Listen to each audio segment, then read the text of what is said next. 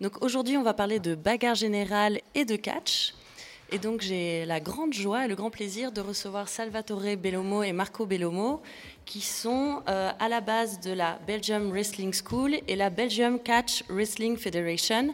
Donc je les ai rencontrés euh, dans le cadre euh, d'un grand projet que monte d'une certaine gaieté pour les fêtes de Californie le 15 septembre, où on va organiser un grand spectacle le 15 septembre à la Caserne Funk avec notamment un grand match de catch et un atelier qui illustre euh, un peu les codes du catch et du cabaret. Donc bonjour Salvatore. Bonjour. Et bonjour Marco. Bonjour. Donc euh, je me dis que pour commencer, bah, l'idée ça serait bien de, que vous puissiez me dire un peu vous, le catch, qu'est-ce que ça représente pour vous Qu'est-ce qui vous a amené à ça? Et puis ensuite, bah, on continuera dans la discussion, dans les questions. Moi d'abord. Oui, allez. Qu'est-ce qui m'a amené au catch ben, Comme tout petit jeune qui saut pour le moment, regardait le catch à la télévision dans les années 60. Il y avait Roger Delaporte, il y avait Ben Chemoul, ce sont des, des, stars françaises qui étaient sur le Radio de Luxembourg. Et euh, alors, euh, je regardais le catch, comme je dis, à la télévision. Et puis, j'ai appris qu'à Tiller, où j'habitais, il y avait une petite salle, il faisait du catch. Et j'étais voir la salle et il y avait la foire de Liège. Et sur la foire de Liège, il y avait un copain qui faisait le catch sur la foire de Liège. Et j'ai il y a même un dessin sur mon site que vous voyez que mon fils a dessiné un jour, que je suis allé sur la foire de Liège parce que mon copain me dit Je suis sur la foire, je fais du catch. Et moi, j'avais vu du catch à la télévision, j'avais jamais vu, du vrai catch. Et je Je vais aller voir la foire, voir mon copain faire du catch. Mais j'ai peur parce que je dis Bon, c'est pas carré. Et je me suis mis derrière, derrière, au-dessus, là. Et, et, je vois mon copain qui monte dans le ring, qui commence à faire. Et je, dans ma tête, je dis Moi, je peux faire ça. En 1967, je pense. J'avais 16 ouais. ans, même, même, pas, presque 16 ans. Et de là, j'ai suis retourné à la salle de, de Tiller. Là, ils voulaient qu'on fasse du culturisme, mais c'était pas trop mon. J'aimais pas trop ça, mais il fallait faire du culturisme avant de passer dans le catch. Alors, on faisait de 7h à 9h, c'était le culturiste, de 9h à 11h, c'était les catcheurs. Donc, nous, on devait sortir mais j'étais toujours en retard. Je finissais jamais mes exercices à temps. Donc je restais toujours là. Et, et, des fois, les catcheurs ne viennent plus ici. Ils me mettaient vraiment de, des manchettes sur la, sur la tronche pour. Alors, ils disaient s'il en veut, il va revenir. S'il en veut pas, il ne reviendra plus. C'était un peu une autre époque. De notre époque, c'était plus dur que maintenant. C'était. Ça se passait où les, les entraînements? Ben, il y avait une, une, une, école à Tiller, où, où ah j'habitais, ouais. et puis il y avait la Sauvenière, où il y avait la piscine à la Sauvenière, si vous connaissez. Au-dessus, ouais, il y avait. ouais. Il y avait Moi, j'ai fait de la boxe là-bas. Oui, et il y avait la, lutte amateur. Donc, les lutteurs amateurs nous, nous laissaient nous entraîner après qu'ils avaient fini. Donc, on allait s'entraîner. Mais ça m'a pris deux ans ou trois ans avant qu'ils m'acceptent à la Sauvenière. C'est parti, je m'entraînais à Tiller, mais je n'étais pas professionnel pour eux. Puis ils ont eu besoin de moi parce que j'étais à lutteur de foire. Hein. Donc j'ai commencé à la foire de Liège, à vrai dire. Et donc il y avait du catch sur la foire. La foire de Liège. On levait la main, j'étais dans le public, moi, n'est-ce pas? Alors, euh, alors le, le, le, il y avait un catcheur, ou deux, deux, trois catcheurs, un boxeur, un judoka. Et le monsieur qui disait Allez, mesdames et messieurs, qui est-ce qui veut venir challenger mes, mes athlètes? Alors le boxeur, euh... hein, alors il y avait des catcheurs, on était toute une bande de catcheurs qui étaient dans le public. Alors on levait la main et hop, on disait euh, Ah, moi je vais me battre avec lui et tout ça. Et, de ce temps-là, je faisais 2000 francs par jour dans les années 60. Ah, euh, ouais, c'était. Et donc il y avait un mélange de, de plusieurs types de combats. Voilà, il y avait Comme, de la boxe, euh... du judo, de la, du karaté, il y avait un peu de tout. C'était. Euh, ben, Comme ça, maintenant, le, comment ça s'appelle le, le, MMA, là. MMA, voilà, ça. Mais le MMA, c'est un sport violent. Hein, mmh. ouais, ouais, là, nous, c'était. C'était un spectacle. On arrivait là, on faisait 3-4 minutes, et puis le, le, le monsieur disait Ah, applaudissez le petit jeune homme. Alors on passait avec un petit saut dans le public. Et c'est comme ça qu'on gagnait beaucoup d'argent, parce que les gens ils donnaient. De... C'est là que ça a commencé. De là, je me suis entraîné, entraîné. Et puis un jour, je regarde la TV, je vois une émission qui dit hey, Mesdames et messieurs, mon, Cassius Clay vient de gagner, battu Sonny Liston pour le championnat du monde de, de, de boxe au Madison Square Garden. Et ça, c'était mon Bon, le Madison Square Garden, parce que c'est la mecque de tous les sports. Hein. C'est Michael Jordan qui a dit ça un jour. Hein. Le Madison Square Garden, tout se passe là. Il y a le cirque. Tu passes une fois là, tu as été euh, partout. Et, et, mon rêve, c'était d'y aller une fois. Donc, je, je, faisais du catch en Belgique, puis j'allais en France, en Allemagne et tout ça. Et de, de, oui, en aiguille, je suis parti. Euh, Donc il y avait des fois j'allais, mais je gagnais pas beaucoup d'argent. Mais je voulais faire du catch. Donc, j'ai- comme on dit, hein, euh, quand je suis arrivé à Hawaï, par exemple, hein, c'est dans les années 82, 81, 82, là, on faisait 35 dollars par semaine. Mais c'était le, le grand-père du rock, le fameux euh, acteur de cinéma là, qui, qui- que j'ai connu, qui avait 10 ans de ce temps-là à Hawaï. Mais c'était euh, euh, beau parce que je voyais Hawaï, hein, de mon, Ouais, ben, qui vient de Tiller, qui va à Hawaï. On gagnait pas beaucoup d'argent, mais c'était. euh, puis je vais en Corée, et de là, j'ai dit, ben, je vais rentrer, je vais arrêter. J'envoie des photos à New York. il y avait un Italien qui était là depuis 30 ans, 20 ans, il part, et ils ont besoin d'un Italien. Je dis toujours à tous les jeunes. Ouais. Ouais. Ce qui est arrivé, c'est que j'arrive à la bonne place au bon moment. Ah ouais, voilà ce qui m'est arrivé dans ma vie. Mais il faut être prêt. Ce Ouais. que je dis à les jeunes catcheurs ou footballeurs, n'importe quel sport, si vous voulez arriver là-bas, il faut être prêt d'arriver là-bas. Oui, parce que finalement, avant, c'était peut-être plus facile d'en vivre, mais comme euh, tu le dis, comme vous le dites, c'est, euh, c'est- il y avait des moments où on gagnait pas beaucoup, et donc il fallait vraiment euh, continuer, parce que là, l'image qu'on a des fois du catch, c'est très... euh, Enfin, l'image qu'on voit au niveau des écrans américains, c'est que c'est tout beau, c'est tout... euh, tout euh, plein d'argent, etc. Alors que la réalité est, est quand même autre. C'est changé, hein, c'est par rapport à, à ce que moi j'ai connu, que Ouais. maintenant, que moi j'ai, dans un sens, à New York, j'étais là dans les années 83 avec le Hulk Hogan et tout ça. Quand Hogan est arrivé, oui, que j'étais là, moi j'étais, j'ai eu la chance, Mm. j'en parle, j'ai un peu de, d'où je viens à l'arrivée là, eh ben, tout a changé. Ça veut dire, euh, Hogan me disait lui-même, il dit, j'étais en train de faire la lutte, des souplexes et tout ça, et tu gagnais rien. Maintenant, je fais, oh, des pauses et les gens. euh, mais il a un charisme terrible, ce garçon-là, Ouais, ouais. un garçon, cet homme. Moi, j'avais une vidéo de Hulk Hogan, je me souviens. Moi, je dis Hulk Hogan, c'est l'icône du catch. Ouais.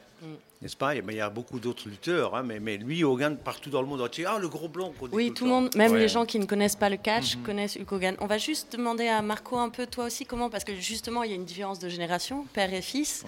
Donc, et le catch a évolué. Donc, comment, euh, à ton âge, finalement, on se dit, tiens, je vais faire du catch? Puis après, on fera une petite pause musicale, puis on continuera, parce que c'est vraiment intéressant de voir aussi le catch qui est euh, une multitude de, de compétences et de talents, et qui n'est pas juste euh, du chiquet, où ça, on peut l'expliquer après. Donc, Marco, dis-moi un petit peu de ton côté, comment ça s'est passé C'est pas aussi intéressant que, que son histoire. bah, Tu es au début, c'est Ouais. normal. Euh, au tout début, j'aimais pas du tout le catch, en fait, parce que j'ai grandi avec.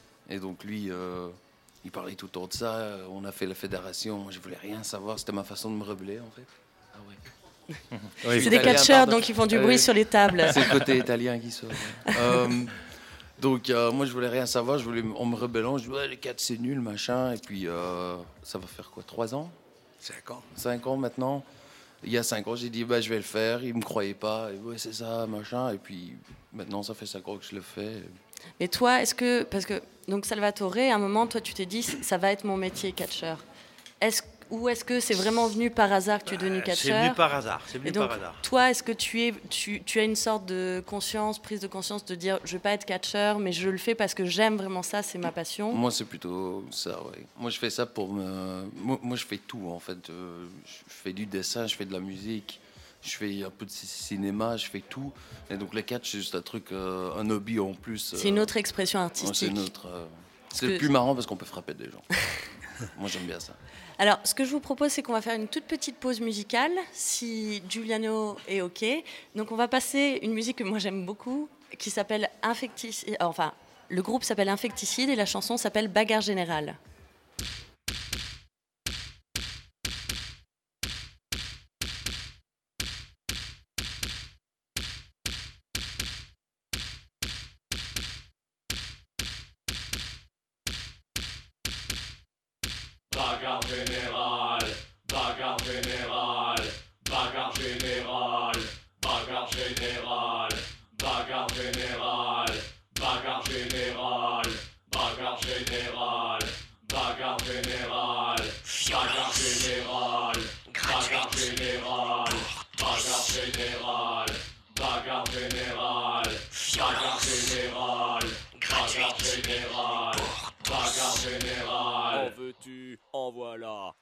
violence, gratuite, pour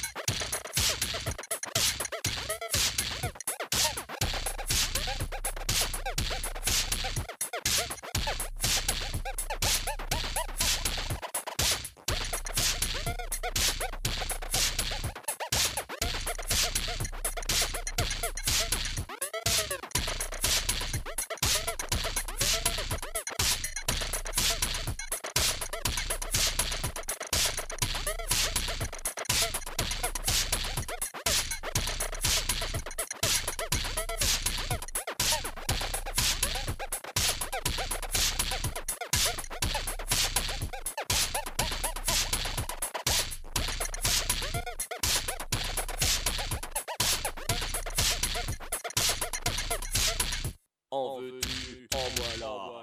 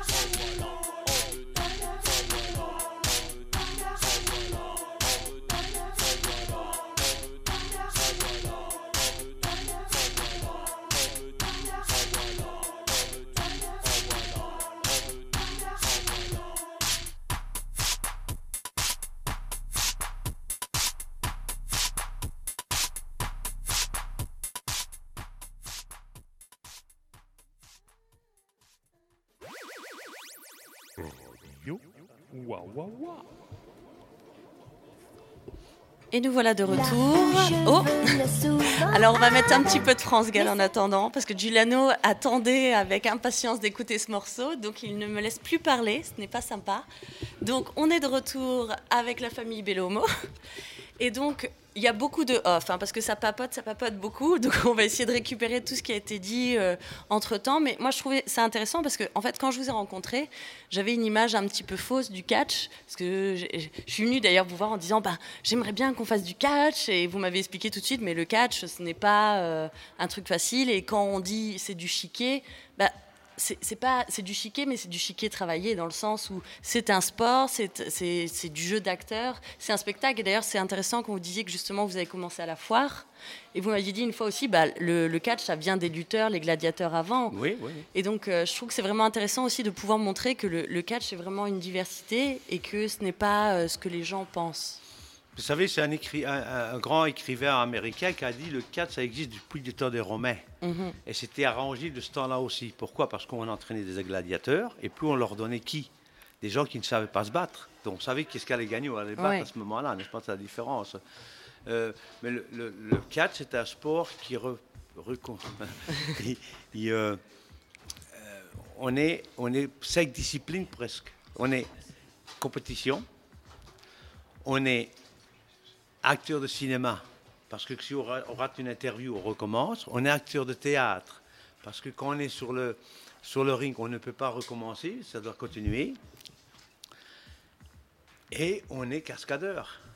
Donc c'est tous ces métiers qui se prennent ensemble. euh, qui- dans un sens, euh, pour moi, le catch, c'est un art, de pouvoir le faire à un certain niveau. Ben, beaucoup de gens pensent, ah, le catch. Vous savez, dans tous les sports, on on va pas rentrer dans tous ces détails-là, mais tous les sports aujourd'hui sont... je ne dirais pas que c'est tout chiqué, mais il y en a beaucoup qui s'est arrangé, vous comprenez euh, Oui, euh, quand, quand je regarde dans le cyclisme, que je, je respecte beaucoup les cyclistes, on met une équipe de 25 coureurs.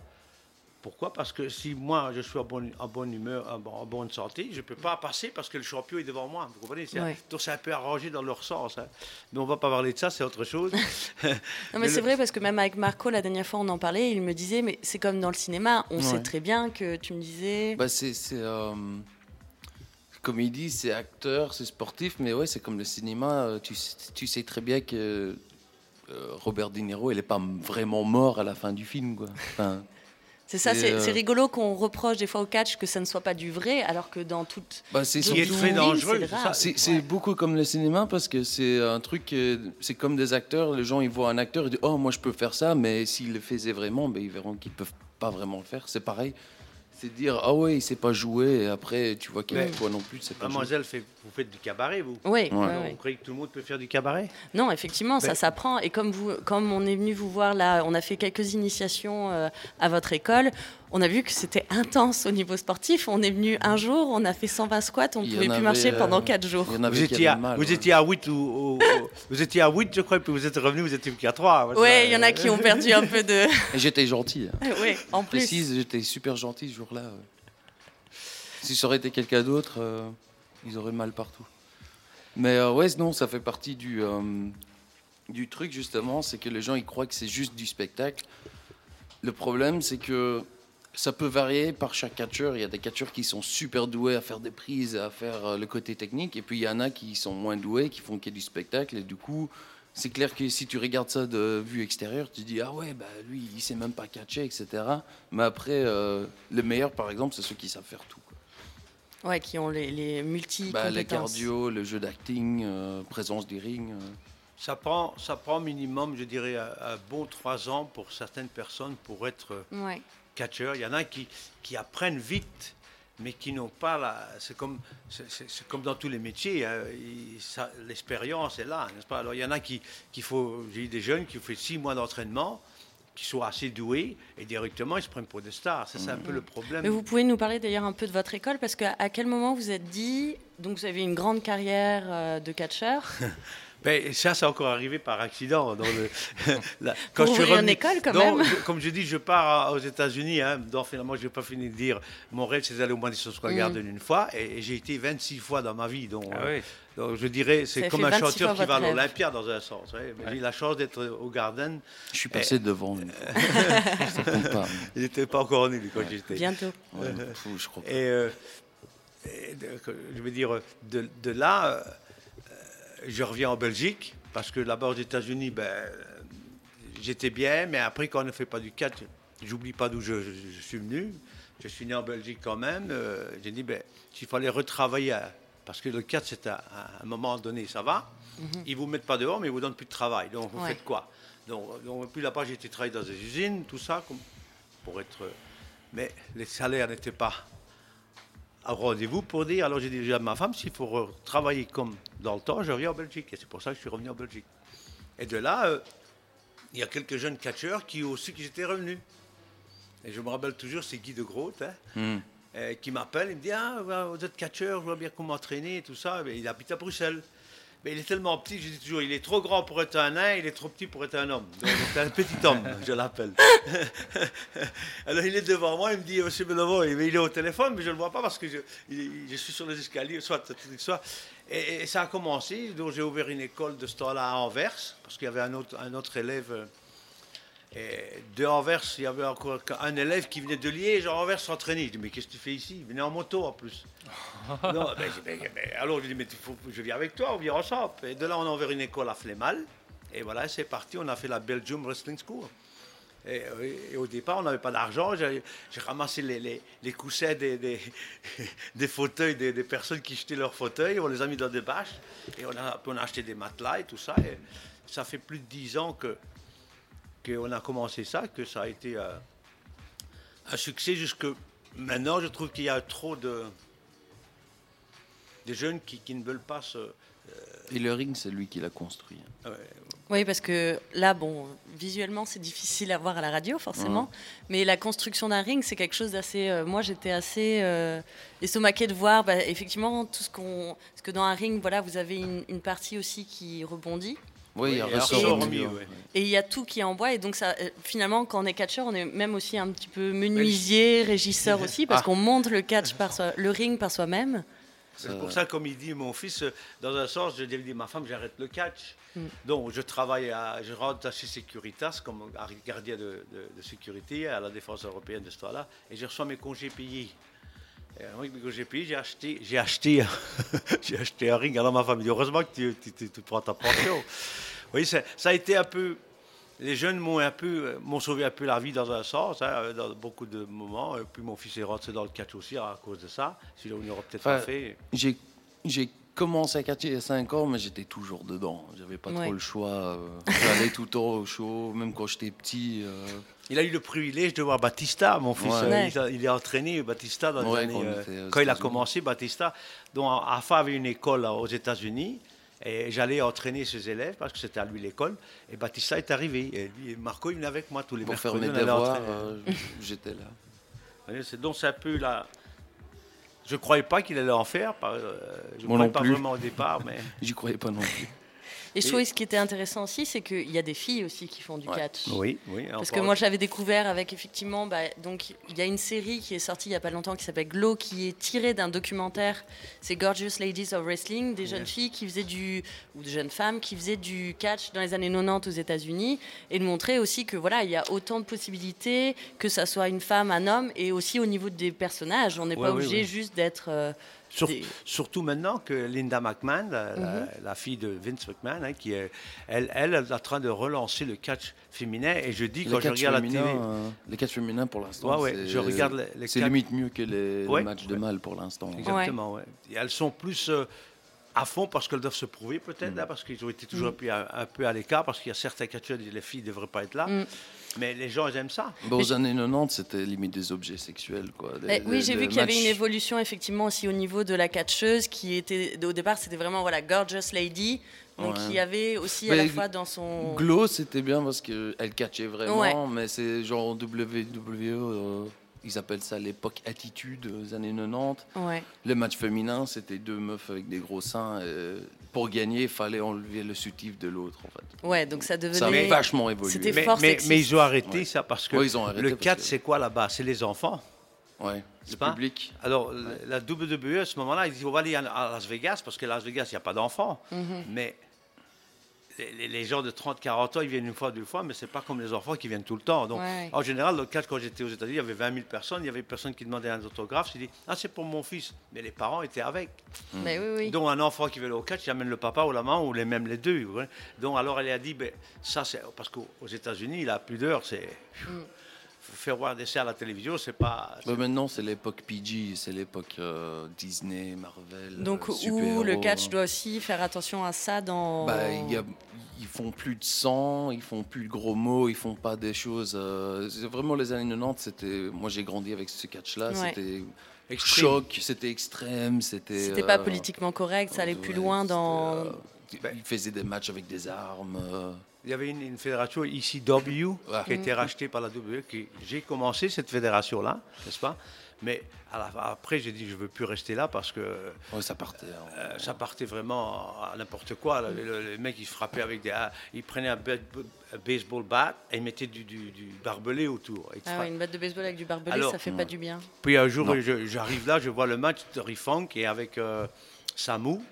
Ah ouais. Un match Bob Wire, ça veut dire ils se Ça sont boue, roulés, hein Ça boue. Ouais, ça- Ouais. il se roule dans du, dans du, de- du, du- du fil barbelé, roulé. Ouais. Et, et l'arbitre devait venir avec une pince couper les, Euh, alors j'ai dit ça, ça va plus Ouais, trop. non, ça devient- J'avais un certain âge aussi, vous avez vu, j'étais plus jeune. euh, Ouais. mais qui a eu un succès, il ne faut, pas dire- faut pas oublier ça. Dans les années 90, ils ont eu un gros succès euh, parce que les gens aiment, Quand on, les gens on aiment la les violence. limites, hein, quoi, Mais, sauf que, vu qu'il y a quand même des vrais. Comme vous, vous me l'aviez dit, le, le catch, ça peut être dangereux, justement. C'est pour ça qu'il faut s'entraîner, parce que même si on fait semblant de se battre, on s- enfin, vous faites des prises où il faut bien tomber, parce qu'on peut se blesser. D'ailleurs, bah, dans ce documentaire, ce glow, on voyait que certaines des personnes qui ont fait du catch ont fini avec des corps un peu euh, amochés par ça, quoi. Moi, j'ai du genou de replacement, euh, Ouais. une épaule qui est déchirée. euh, ça, vous savez, euh, on a eu tous un peu des, des- des problèmes. Le 4, c'est les, chutes que nous faisons. Mhm. Si vous regardez des fois, vous regardez les têtes qui passent très à ras du, du matelas. Si, si c'est 2 cm plus bas, vous pouvez se casser la nuque. C'est- Moi, j'ai vu un mourir sur le ring parce qu'il prend, il fait un, il fait un, un back neck, pom pom, et le mec ne sait plus relever. Il fait quoi comme prise? Neck breaker. Neck breaker, voilà. Qu'est-ce que c'est qu'est-ce Ça que veut ça dire? casse-nuque, Il casse nuque, mais c'est pas censé vraiment casser le C'est c'est faire semblant de Ouais. casser une nuque, sauf Oui. que là. Sauf que là, ça Mais a lui, il avait des problèmes de santé et pour tout ça. Ouais. Et bon, tout s'est mis ensemble, mais c'est- c'était le beau-fils à Afa. Hein. Euh, Gary Albright. Gary Albright, ouais. Il avait des Un- un, problèmes homme cardiaques. qui faisait euh, 2m10, 2m5, euh, ben, il était en pleine condition et tout. Hein. Ouais, donc comme quoi, oui, c'est. On va faire une petite pause douceur après toute cette violence avec France Gall avant la bagarre parce que on peut écouter vraiment de multiples musiques quand on fait du catch, dont France Gall.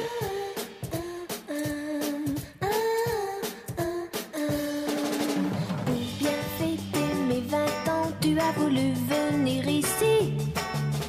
Là où je venais souvent avec mes amis. Je t'ai dit, fais attention si nous allons dans cet endroit. Je reverrai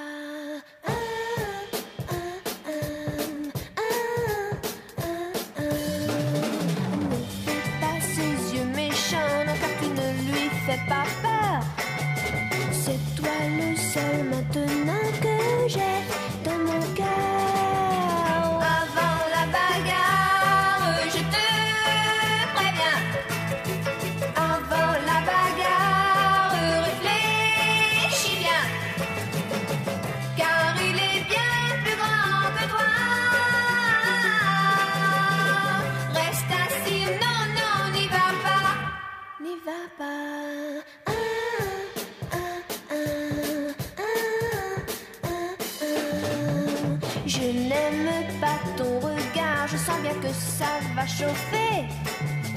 Maintenant il est trop tard pour vous séparer.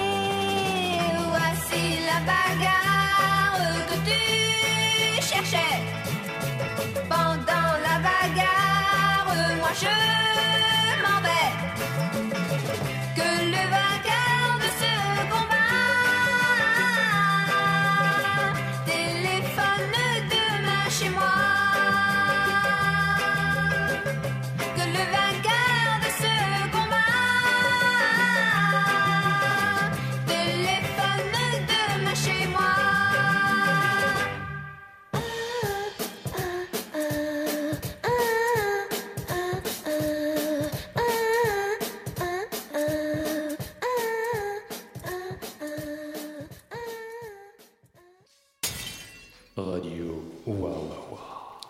Salvatore m'a dit on voit que vous venez du cabaret parce que je dansais sur France Gall.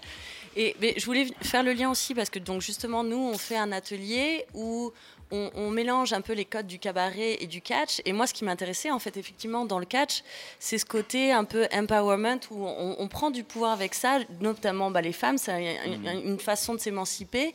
Et je trouvais ça vraiment très intéressant et je voulais savoir vous comment vous voyez aussi le catch parce que pour moi comme vous dites, c'est difficile maintenant euh, entre les, grands champions aux États-Unis, mais pour les petits, c'est une autre euh, façon de voir. Donc, est-ce que pour vous, le catch, c'est quand même aussi une sorte d'alternative et aussi une sorte de peut-être pas de, discours politique, mais il y a quelque chose quand même derrière. Il y a un engagement, il y a une militance à faire du catch maintenant. C'est quand même quelque chose de plus compliqué et qui veut dire quelque chose. Pourquoi continuer le catch voilà. Ben, ici en Europe, en Belgique, en, en Angleterre, c'est un peu comme les États-Unis, ça commence avant. En, en Angleterre, on peut vivre du catch hein, de ce temps-là. Maintenant, il recommence un peu. Ici en Belgique, vous faites du catch, d'abord, c'est un hobby. Vous devez aimer le sport en lui-même. Ne venez pas pour l'argent ou pour la gloire parce qu'il n'y en a pas au départ. Mais c'est à vous. Comme j'ai dit, moi, ce qui m'a sauvé de rester si longtemps dans le catch, c'est que j'aime ce qui se passe dans le ring. Donc ça veut dire, euh, vous allez dans le ring, vous gagnez ou vous perdez, ça n'a rien à voir. Il y en a, et s'ils perdent trop souvent, ils ne sont pas contents. Donc euh, c'est un peu la gloire qu'ils cherchent. Moi, euh, j'étais payé pour faire du catch, on me disait, euh, tu dois gagner ou tu dois perdre. Pas, ça ne me dérangeait pas. C'était euh, que le sport, c'est comme ça, le promoteur décide de certains trucs. Mais aujourd'hui, il y, a- il y a beaucoup de jeunes qui viennent et directement, ils veulent être champions, ils veulent être, parce qu'ils pensent que c'est arrangé. Alors on peut faire. C'est un peu la crédibilité qui est en train de se perdre ici en Europe à cause de ça. Aux États-Unis, par exemple, pour rentrer avec la, la grosse fédération, il faut que vous rentriez. Ils vous payent. Donc je vous dis, il va vous faire rentrer dans un centre. Il vous paye peut-être euh, 2000 dollars par mois, hein, ça fait 500 dollars par semaine, et on vous entraîne qui a- jamais- ça n'a jamais existé. C'est Vince qui a trouvé ça parce qu'il veut bloquer certains catcheurs pour pas aller autre part et il les prend. Mais pour le moment, la WWE, il y a 180 lutteurs qui attendent pour rentrer à la- dans la fédération. Ils sont dans un gym, ils les entraînent tous les jours, on les paye pour s'entraîner, mais ils peuvent aller nulle part. Ils C'est sont vraiment là. une écurie, quoi. Exactement. C'est Ouais. une industrie, vous voyez. Alors, et ceux qui cherchent pour le moment, si vous regardez le catch pour le moment à la télévision, ils n'ont pas un Hulk Hogan, ils n'ont pas un John Cena qui peut arriver, ils n'ont pas un, un The Rock, ils, ils n'ont pas un personnage, le Macho Man par exemple, qui, qui sort du tas. Vous voyez, ces gens-là que j'ai mentionnés, Roddy Piper, tout ça, c'était des gens qui Ouais. ils étaient hors du tas. Maintenant, ils, ils- Ils sont tous un peu dans le même moule maintenant et on n'a pas vraiment d'individualité ou de grande personnalité. quoi. Exactement. Bah- on n'arrive pas à trouver ce que Dave Taylor me disait. C'est plus dans l'autre fédération maintenant. Il y a NXT en fait qui est, euh, si tu veux, comme disait mon père, c'est euh, ils commencent d'abord dans le gym et avant d'aller dans le grand fédération, ils vont à NXT, Mm. ce qui est aussi une émission qui passe à la télé. Mais euh, C'est le même patron. hein.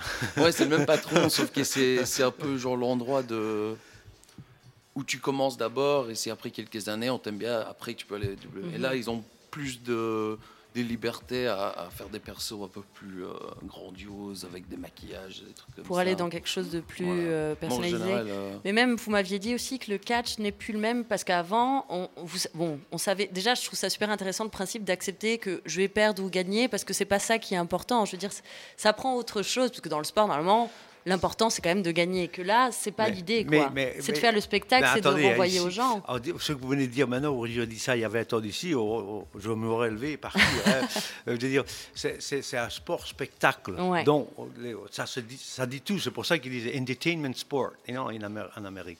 Donc, mais les gens en Amérique savent là, tout ça, ils savent les, les résultats, il y a des- des- des- ils savent tout ça. Mais simplement, ils aiment le sport en lui-même, l'ambiance que le public apporte. Parce que le catch, ce n'est pas seulement le catcheur, hein, c'est le public. Moi, je dis toujours, nous, on est des danseurs dans le ring, et la musique, c'est le public. Et nous, on répond par rapport. Vous comprenez? Donc, les gens disent, ben, quand, on va- quand vous allez danser avec quelqu'un, vous ne lui dites pas ce que vous allez faire. Vous allez là, vous dansez. Et bien, le catch, c'est la même chose. Mais ce qui se perd un peu, c'est qu'aujourd'hui, c'est beaucoup. euh, vous savez, Vince McMahon a été en, en tribunal contre les fédérations de, des athlétiques commission, là, hein, parce qu'il disait c'est un sport vrai. Mais il prenait 25% de la recette.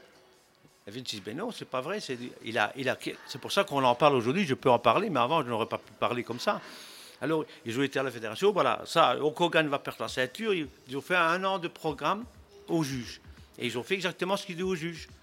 Alors, ils n'ont plus besoin de payer 25% à la fédération de sport qui a, qui a détruit la vie de, de, de Tyson, hein, de ces gens-là. hein.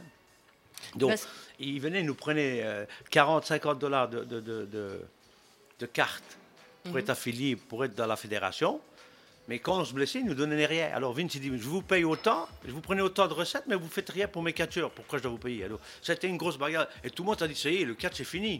Vous savez quoi? Il y a eu plus de monde après, après ça, parce qu'on a respecté les gens, on leur a dit vraiment ce que c'était. Ouais. Avant, c'était un mythe, hein, les vieux catcheurs, faut pas dire que c'est euh, c'est vrai, tout ça. C'était un autre monde. Et maintenant, je vous dis la différence qu'il y a quand je regarde le match à la télévision. On leur dit quoi faire. Ouais, parce que Alors- vous, il y avait une partie d'improvisation. Vous saviez qui gagne, qui perd, mais pendant tout. le match, c'était vraiment. C'était- euh, Tu es méchant, tu es beau. Voilà, j'arrivais à- quand j'arrivais à Hawaï, directement, j'étais un méchant parce que je luttais en hawaïen, c'est normal. je vais en France, je, je lutte en français, je vais être méchant. Donc, c'est un- mais c'est le catcheur lui-même aussi qui doit, qui doit s'adapter. hein. Euh, Moi, je me rappelle quand j'étais jeune, euh, j'arrive à. Le promoteur s'appelait Pascal, c'était le premier promoteur qui avait amené euh, en- le Primo Carnera et les nains en Europe. Et on arrive, moi je suis tout nouveau, là, je sais pas. Et alors il y a le promoteur dit écoute, euh, je sais plus le nom, j'ai oublié du, du catcheur, dit tu fais euh, le méchant aujourd'hui avec. Et l'autre il dit ben, la, semaine, la fois passée j'étais gentil. Et le promoteur lui dit si tu es un bon catcheur, tu fais ce que je te demande. tu fais gentil ou tu es méchant. Ben ça c'est c'est le sport en lui-même. hein. Ouais. Maintenant avec les médias, bien entendu. Dans le temps, il y en a qui étaient, qui étaient champions qui avaient été nulle part. Aujourd'hui, on ne sait plus tricher comme hein, avec les, les, les computers et tout ça. oh. Mais il y avait beaucoup temps, ils étaient champions, mais ils n'avaient jamais été nulle part. hein. ouais.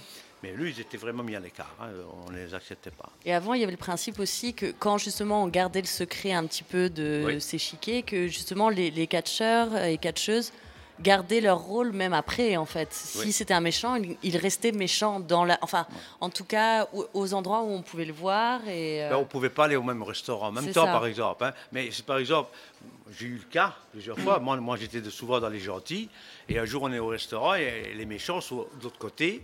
Ils commencent à se bagarrer parce que les gens les attaquent. Mais moi, j'ai été aider mon copain. hein. Les gens, oh, comment il t'a frappé? Tu viens les... C'était euh, parce qu'il y avait des gens qui, qui, qui- qui croyaient vraiment aux méchants. Il y en a qui voulaient se battre avec le méchant. hein. Moi, en Allemagne, les- j'ai eu la chance d'être gentil quand j'étais jeune. Puis, dans les années 80 jusqu'à 90, j'ai fait le méchant. Et c'est là que j'ai eu du plaisir parce que là, je faisais ce que je voulais. Je- Quand tu es gentil, tu dois euh, sourire et tout ça. Mais quand tu es méchant, tu mets ton doigt dans le bras, tu vois, tu, tu fais n'importe quoi, les gens. ils- C'est ce que je fais. Ouais, voilà. c'est ça, c'est pour ça que, tu aimes être méchant, comme ça tu as plus de possibilités. Mais c'est aussi, justement, c'est plus pratique euh, qu'après le match, je dois, je dois pas rester méchant parce que sinon je pourrais pas vendre ma marchandise. Ah oui, c'est. ça, c'est- ouais. c'est- C'est ça. Mais, mais, mais, Excuse-moi. mais les gens aujourd'hui, il faut dire ce qui est, les gens qui viennent après les matchs, ils viennent dire Ah, bah, tu- bon, moi je dis toujours, j'ai une médaille, un médaille, dire, un dollar euh, argent de 50 dollars, qu'un monsieur en Allemagne, mais quand j'étais dans le ring, il me criait, il- il- je croyais qu'il savait un fusil, il allait me tirer. Hein. Et là, je le vois qui vient vers moi, je dis ça, il va m'attaquer. Il, vient, il peut- il sort de sa poche, il me dit Tiens, parce que quand je viens te voir, ça, tu me fais rigoler, je m'amuse bien avec toi.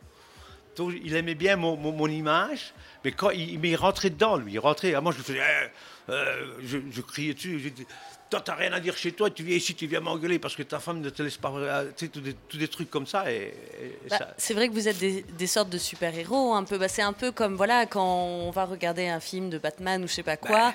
On, on aime, on sait que ce n'est pas la réalité, mais on aime bien parce que dans un monde aussi qui est des fois compliqué, de se dire qu'il y a euh, un gentil et un méchant. C'est- Mais vu qu'on le sait, là, ce, ce type de manichéisme, on joue dans, dans la farce, dans le spectacle, parce que c'est agréable et, et c'est catharsis en fait. Mais- Ça permet aux gens de se lâcher à ce moment-là. En même, fait- même qu'ils le savent, hein, même qu'ils le savent, ils, ils- ils ne savent pas quand ça va arriver. Mm. Vous comprenez? C'est ça le public qui est pris avec. Mais c'est aussi, euh, par rapport au côté cinéma, c'est le fait que euh, si- des gens, ils ont déjà vu des gens qui se battent vraiment Mm. dans le box, dans le MMA. Ouais. J'ai beaucoup de respect pour ça, mais c'est pas divertissant. C'est parce qu'en vrai, si moi je dois vraiment frapper quelqu'un, je vais me protéger, il va se protéger, on va pas se faire beaucoup de coups. Mm. Parce que c'est vrai, parce que les coups sont vrais, tandis que dans le catch, moi je peux courir, je peux sauter dans tous les sens, parce qu'on sait ce qui va arriver. Et c'est Ouais. l'équivalent d'un film d'action en vrai. C'est ça. Exactement. Et même presque d'un grand cartoon aussi, parce que y a- les, les, Mais ça, les- ça varie des personnages. Oui, euh, bah, a- on en parlera aussi de l'humour, parce que je trouvais ça intéressant. On va faire bientôt une petite pause. Mais je trouve intéressant ce truc où c'est plus grand que nature. Voilà, quand on voit les. euh, et d'ailleurs, on entend souvent les gens quand quelqu'un tombe, oh, parce qu'on on souffre un peu, même en voyant. Parce même que- alors qu'on sait que. Quand, il- quand il monte de la de- dans- de- du ring, du, du ring au-dessus de la troisième corde, c'est Ouais. fait à 1m50 à peu près, hein, et qui se saute et qui tombe sur l'autre, il n'y a pas de chiquet là-dedans. Ouais, ouais. Simplement, c'est un art, savoir réceptionner l'autre qui tombe et savoir tomber sur la personne, parce que Si c'était tellement facile, je le ferais aussi. Ça, c'est comme du cirque, quoi. Il y en a qui Mais arrivent. euh, malheureusement, ça a été mal. ce mot-là que j'ai de chiquer, ça, ça a tué le, le Ouais, sport parce que c'est négatif en fait Ouais, comme euh, voilà. principe. Parce que les gens, oh, bon, moi je veux pas voir ça, je sais déjà qu'est-ce qu'il va gagner. Mais c'est, ben, si tu regardes le football, tu regardes, écoutez, moi je dis toujours, le football, quand ils prennent les boules là, hein, moi quand j'étais jeune, j'ai vu les, les- les magiciens sortir des boules et qu'est-ce qu'ils volent. hein. Hein, pourquoi il y a, pourquoi il y a quatre, euh, quatre euh, le Brésil doit être dans cette équipe-là, le- le- l'Allemagne doit être là. Moi je trouve que le football, le football, on met tous les noms et les, on Ça sort- tombe bien, en plus, comprenez, mais on fait des catégories. Ouais, avoir- ah oui, mais parce que on voudrait avoir les grandes équipes pour les finales, pour avoir de l'argent. C'est- quoi? C'est l'argent. hein. Tout le problème de- du monde. hein, Et dans le cadre, c'est quoi? On, veut amener du public sur les sièges. Mhm. Vous savez, on vient de faire WrestleMania, hein, 75 000 personnes. Qu'est-ce qu'on peut dire du catch en Amérique? Que Ouais. du bien. hein. 75 000 personnes, c'est du monde hein, pour du catch. hein. On ne verra jamais ça en, Europe. hein. On va faire une petite pause et puis après on revient. Donc là je vais vous passer une musique de Dr Snuggle et MC Jacqueline qui s'appelle Frappe ton singe.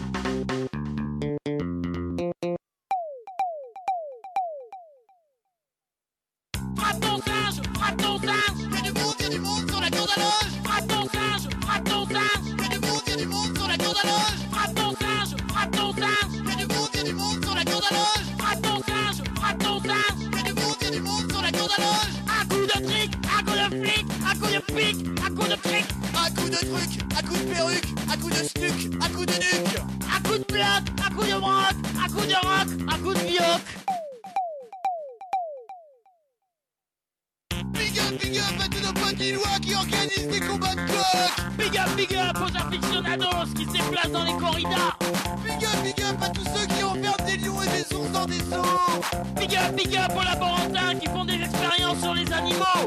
Big up, big up aux familles qui abandonnent leurs chiottes sur le bord de la route. Big up, big up aux entrepreneurs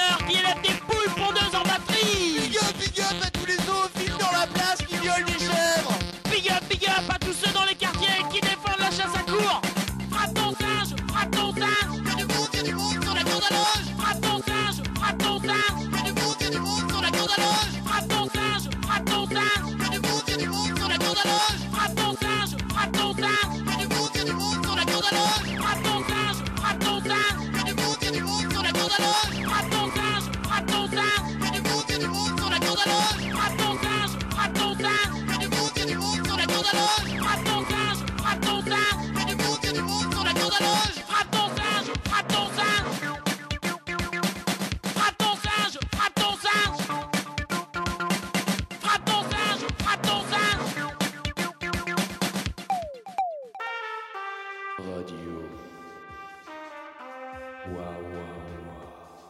Alors on papote toujours en off de plein de choses. Il faudrait euh, enregistrer aussi le off. Et je me permets aussi de vous dire, parce qu'on a parlé un peu de foot, parce qu'on est obligé hein, en parlant de trucs chiqués.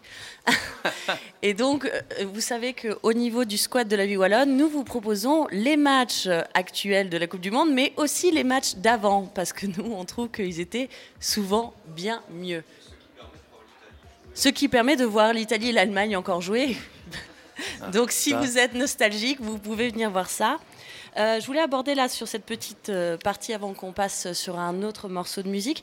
Je voulais parler de ça parce que moi dans l'atelier j'utilise beaucoup l'humour et j'en avais parlé avec Marco et je sais que c'est il y a un peu aussi deux écoles un peu au niveau aussi du parce que donc le catch c'est aussi un spectacle. Mais par exemple, Marco me disait que l'humour n'est pas toujours bien vu euh, et qu'il y a eu des phases, genre dans les années euh, 90 ou 80, tu me disais que l'humour était plus mis en avant. Euh, ouais, c'était plutôt les années 80. Tu avais des personnages un peu plus. euh, bah, comme Roddy Piper, euh, que c'était une humour un peu sarcastique. Mm. Euh, maintenant, ça varie de l'humour dans le ring et l'humour par rapport au personnage. Euh, c'est un peu, des fois, c'était, ça dépend le catcheur en fait. En général, c'est les catcheurs qui trouvent ça. Il y a certains qui trouvent que ça doit rester sérieux, Mm. comme on disait tantôt, qu'il y en a qui ça doit rester vrai, ça peut pas. Euh. Mais par Ouais. exemple, euh, Les catcheurs français, ils disent tout. Chez nous, c'est différent. ouais. Quand ils disent ça, je rigole parce que les mecs, ils sont là depuis 2-3 ans dans le catch. et- parce qu'ils veulent dire en France au public c'est vrai, on frappe. Ouais. Euh, oui, on frappe, mais c'est, c'est- c'est- c'est- c'est- le catch, c'est le catch. Il n'y a, y a pas, il y a pas du vrai ou du faux catch, c'est du catch. Simplement, euh, ils pensent qu'en disant ça, les gens y croient. Mais, je pense que quand, quand Vince a dit que c'était succès, Ouais. les gens nous respectent plus dans le sens. euh, Oui, et d'accepter ça et de jouer bah, à la fois sur euh, être franc-jeu, mais je voulais voir ouais, l'aspect un peu d'autodérision, s'il était toujours présent ou si justement on veut garder quand même ce côté sérieux pour euh, rester dans un Vous imaginaire. savez qui, qui nous euh, respecte, nous? Les gens qui font du sport. Ouais, Mais ceux qui sont devant leur fauteuil, qui mangent des chips toute la journée, ils ne font rien, eux, ils disent Catch, un- Parce qu'ils n'ont jamais rien fait de leur vie. Mais un vrai sportif voit ce qu'on fait. Mm. Donc, ils nous- on nous respecte. Parce que, beaucoup- vous savez, on a eu des expériences, par exemple, des gens qui courent 10 km. On les met dans le ring, ils ne savent pas faire 10, 10 10 minutes sur le ring à courir dans les cordes. Parce que c'est vous avez vu quand C'est ouais, différent. C'est un autre pas de course. euh, Donc, ces gens-là nous comprennent. Mais j'ai dit, toujours, on a toujours été abaissés par des gens qui n'ont jamais rien fait Bah, de sport. Le, le sport de combat, ça peut varier. Genre, le, le boxeur, des fois, il peut se moquer du catch aussi. C'est Parce ça, que en fait, justement, vous eux, êtes- il se bat pour de vrai. et parce que vous êtes hybride en fait, donc c'est vrai que vous n'êtes jamais dans une case totale, vous n'êtes pas totalement du Bah, sport, vous n'êtes pas euh, totalement du spectacle. Si, si tu rentres dans un Elle a dit le mot là. On, ouais. est, on, on nous a jamais pris comme sport. Ouais. Ils ne veulent pas nous, a- nous, nous- nous considérer comme un sport, mais c'est un sport. Mais c'est un sport, comme Vince a dit, c'est un sport de spectacle. Mais c'est c'est, euh, la différence, c'est que tu peux rentrer dans un dans un salle de sport où il y a quelqu'un qui s'entraîne pour la boxe et qui est en train de faire euh, des abdos, des pompes et qui fait euh, qui frappe le, le sac, etc. Après, donc, si tu rentres dans un salle de sport avec un catcheur, tu peux voir ça, mais tu peux aussi voir genre des catcheurs qui frappent et l'autre qui tombe et qui, Mm. qui, qui fait semblant pleurer, de, de- de jouer. Quoi. Et Et comment donc, vous euh, travaillez d'ailleurs le jeu d'acteur? Parce que je sais que nous, quand on est venu dans votre école, Marco a dit que lui, ça l'intéressait le jeu d'acteur, donc il s'était proposé. Mais vous, comment, quand vous avez vos catcheurs qui viennent, bon, il y a l'entraînement sportif, mais tout ce qui est, c'est ça, création de personnages, création de- d'histoires, de, narration, où, Ben- comment vous faites? Bon, au départ, au départ c'est de faire des chutes. Ouais, Alors, quand ils commencent à faire des chutes, on leur apprend des prises. Après qu'on leur apprend des prises, on les fait faire chuter dans le, gros, dans le ring. Mhm. Et de là, c'est là, après, qu'ils ont quelques prises et qu'ils commencent- c'est là qu'on commence à leur dire, quand tu prends la tête, tu fais- Mhm. c'est là qu'on leur commence à leur dire. euh, mais au départ, ça, c'est pas important parce qu'ils sont trop concentrés pour faire une chute. Donc, quand tu- comme j'ai dit, si je te frappe, vous savez, si je frappe quelqu'un et, et qui bouge pas, mais s'il me frappe et je fais ça, ouah, ça donne de l'effet. Donc, on leur apprend ça. Ça, c'est comme je dis, c'est étape par étape. Il y en a qui à l'ont tout de suite, par exemple. Ouais. Il y en a que. Mon fils, je veux dire la vérité, c'est parce que c'est lui, mais quand il a commencé, et- il est tellement longtemps dans le catch qu'il savait quoi faire. Ouais. Alors, il y a même eu un petit peu de, des gens, oh, vous avez mis votre fils sur le ring. Ben, ben, ben, il est né dans le catch, donc il savait la réaction du public. Par exemple, lui, quand il rentre dans, dans, dans- une salle, vous allez le voir, ben, il a cette, cette prestance. C'est lui qui l'a Mm. travaillé, ça, on lui explique un peu, mais Et comment alors, par exemple, bah, vous- chacun vous avez un personnage, comment le, le tien, est-ce qu'on te l'a donné? Est-ce que c'est toi qui l'as créé petit à petit? Ben voilà, euh, quand je suis arrivé à New York, j'étais Salvatore Bellomo, l'italien, le gentil. euh, non, c'est eux qui ont décidé. Parce que c'est eux qui décident aussi les personnages. Faut pas Mhm. oublier. hein. Que maintenant, même quand un lutteur arrive là, on lui change carrément son nom. Parce que si l'autre a mis son nom dans euh, les, les- les droits, hein, parce qu'il y a des lutteurs qui ont fait ça, mais soit c'est une autre chose. Et euh, le, le- le personnage se crée par rapport, par exemple, moi après, quand j'arrivais à un certain âge, je devenais plus gros. Donc en Allemagne, j'étais la vedette gentille qui a gagné le championnat. Puis j'arrive euh, dix ans après, mais j'ai- j'ai j'ai 20 kilos de plus, j'ai une grosse barbe. Et, les gens disent, ben, c'est plus Salvatore ça. Alors là, du fait que j'avais, les gens me bouaient du fait que j'avais changé. Ouais. De ce fait-là, directement, j'ai fait le méchant. Ben, C'était les meilleures années de ma vie, dans un sens, parce que j'ai eu les personnes qui m'aimaient quand j'étais gentil, mais puis ils m'haïssaient, mais qui m'aimaient, comme je dis, qui me donnaient des médailles, parce que je faisais... euh, Donc vous avez réussi à changer de personnage en cours parce que ce que j'avais compris, c'est effectivement quand on a un personnage, on ne fait pas d'autres personnages. C'est ben, ça, c'est pour euh, Hogan, euh, ouais. John Cena, ces gens-là, on ne peut pas vraiment... Que Hogan a quand même fait le méchant quelquefois, hein, ça Mhm. a été... ben, c'est une grosse carrière, lui. Mais, mais là, c'est... Moi, c'est arrivé, j'arrive en Allemagne, on voit que je ne suis pas Salvatore Bellomo qui était jeune. Les gens commencent à me crier dessus. Je fais moi, j'adore. Et en 88, je vais pour. pour euh, C'était pour 30 jours de, catch en Allemagne. Ils me viennent avant de partir. Ils me disent voilà, donne 200 jours de travail à 6 000 francs par jour. C'était RSC. J'ai pris ma femme, mes enfants, et hop, je suis revenu en Allemagne, je veux dire. Et nous avons fait trois ans en Allemagne avec les enfants, ma femme. Fantastique, parce qu'en Allemagne, c'est des tournois. On luttait une semaine ici, 20 jours là, 15 jours là. Donc, j'avais ma caravane avec mes enfants, ma femme. toute la journée avec eux. À 7 heures, je parlais, j'allais à la salle, je faisais mon match, je prenais mon argent. C'était une autre vie, vous comprenez, qui a plus ça. J'ai eu la chance dans ma vie de voir la fin du bon catch. Mais vous y croyez encore, vu que vous avez l'école et J'y que- crois, En tout cas, une certaine idée du catch. J'y crois encore en hobby, ici en Belgique. Ouais. Mais je dis toujours, un hobby, c'est quoi? Ben, C'est un, un- un hobby, il, il aide un catcheur qui veut devenir catcheur. Mhm. Nous, on fait un hobby, il y a un autre qui veut venir, qui veut réussir, mais qui s'entraîne tout le temps.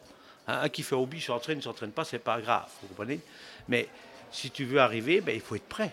Mm. C'est comme je dis, moi, c'est m'est arrivé parce que moi, je voulais voir, je voulais, je suis parti. Mais si tu restes en Belgique, ben, tu fais. Mais on peut faire du bon catch aussi en Belgique, il ne faut pas Ouais. croire. hein. Les catcheurs belges ici en Europe sont aussi bons que les Américains. hein. Leur, leur technique, leur travail est le même.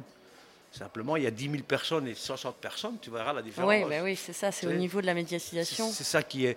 Mais, mais- mais seulement le public. Et là, quand il y avait 1000 personnes, tu fais ça avec ta main, les gens vont crier. Mm. Moi, je faisais comme ça. eh ben, Ouais. les gens, ils réagissaient à rien qu'à faire ça. Parce que On- je faisais une prise, touche les. Italiens, là. hein, Ouais.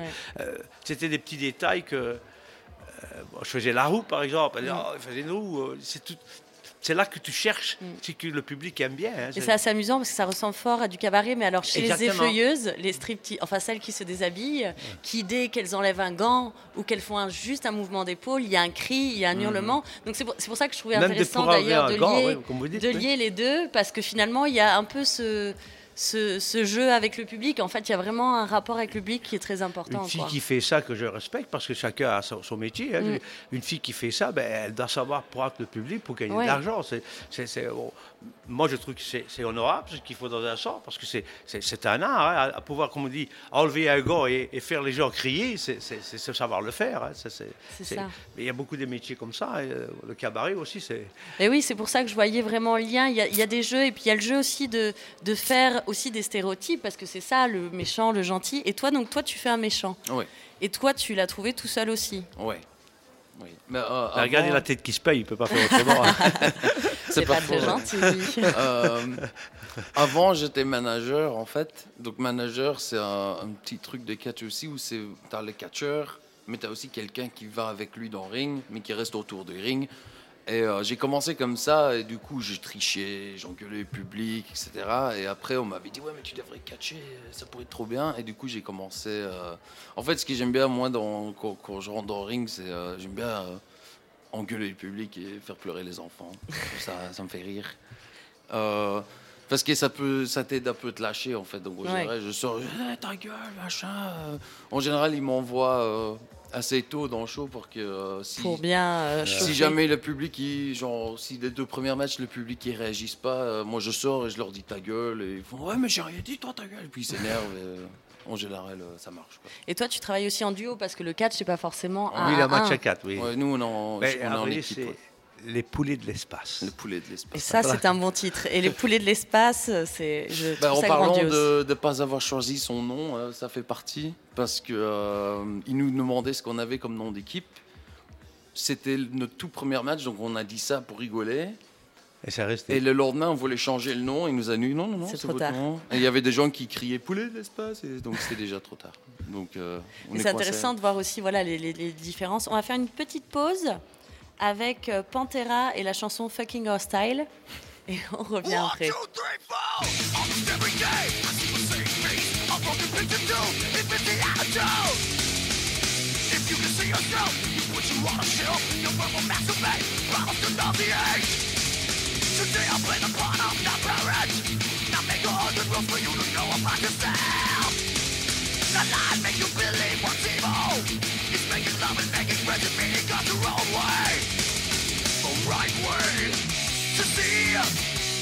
need be.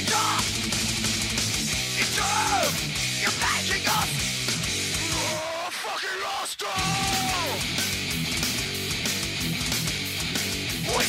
We.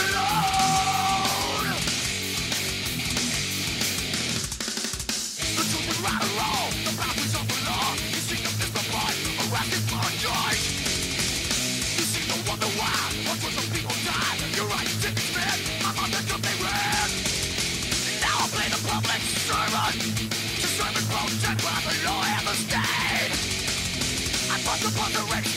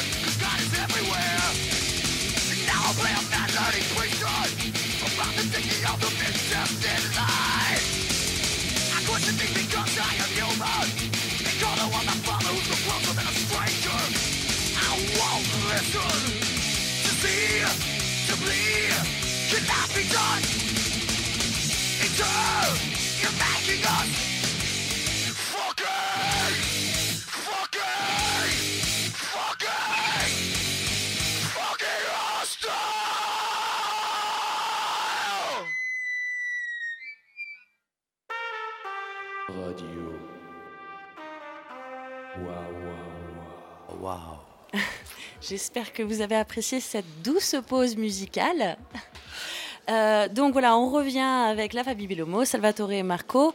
Et moi, je me posais aussi la question, bah, donc le catch, c'est un spectacle, etc. Mais c'est aussi, c'est un peu une éducation, une éducation de la vie. Qu'est-ce que vous pensez que, que vos élèves, ou même vous, chacun, vous avez appris? Quels sont les enseignements? Qu'est- Qu'est-ce que vous amène le catch, quoi? Ben moi, du fait que j'ai la, la- la carrière que j'ai eue, je veux dire, j'ai vu 21 pays, j'ai lutté dans 21 pays, j'ai vu le monde. hein.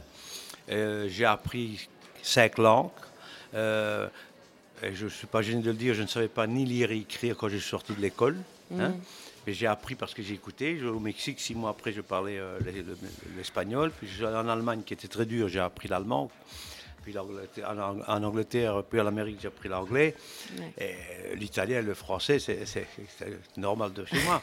Mais je veux dire, ça m'a apporté que j'ai vu le monde, ça m'a apporté beaucoup d'expérience dans le, de- de- quand ça va pas, de se battre.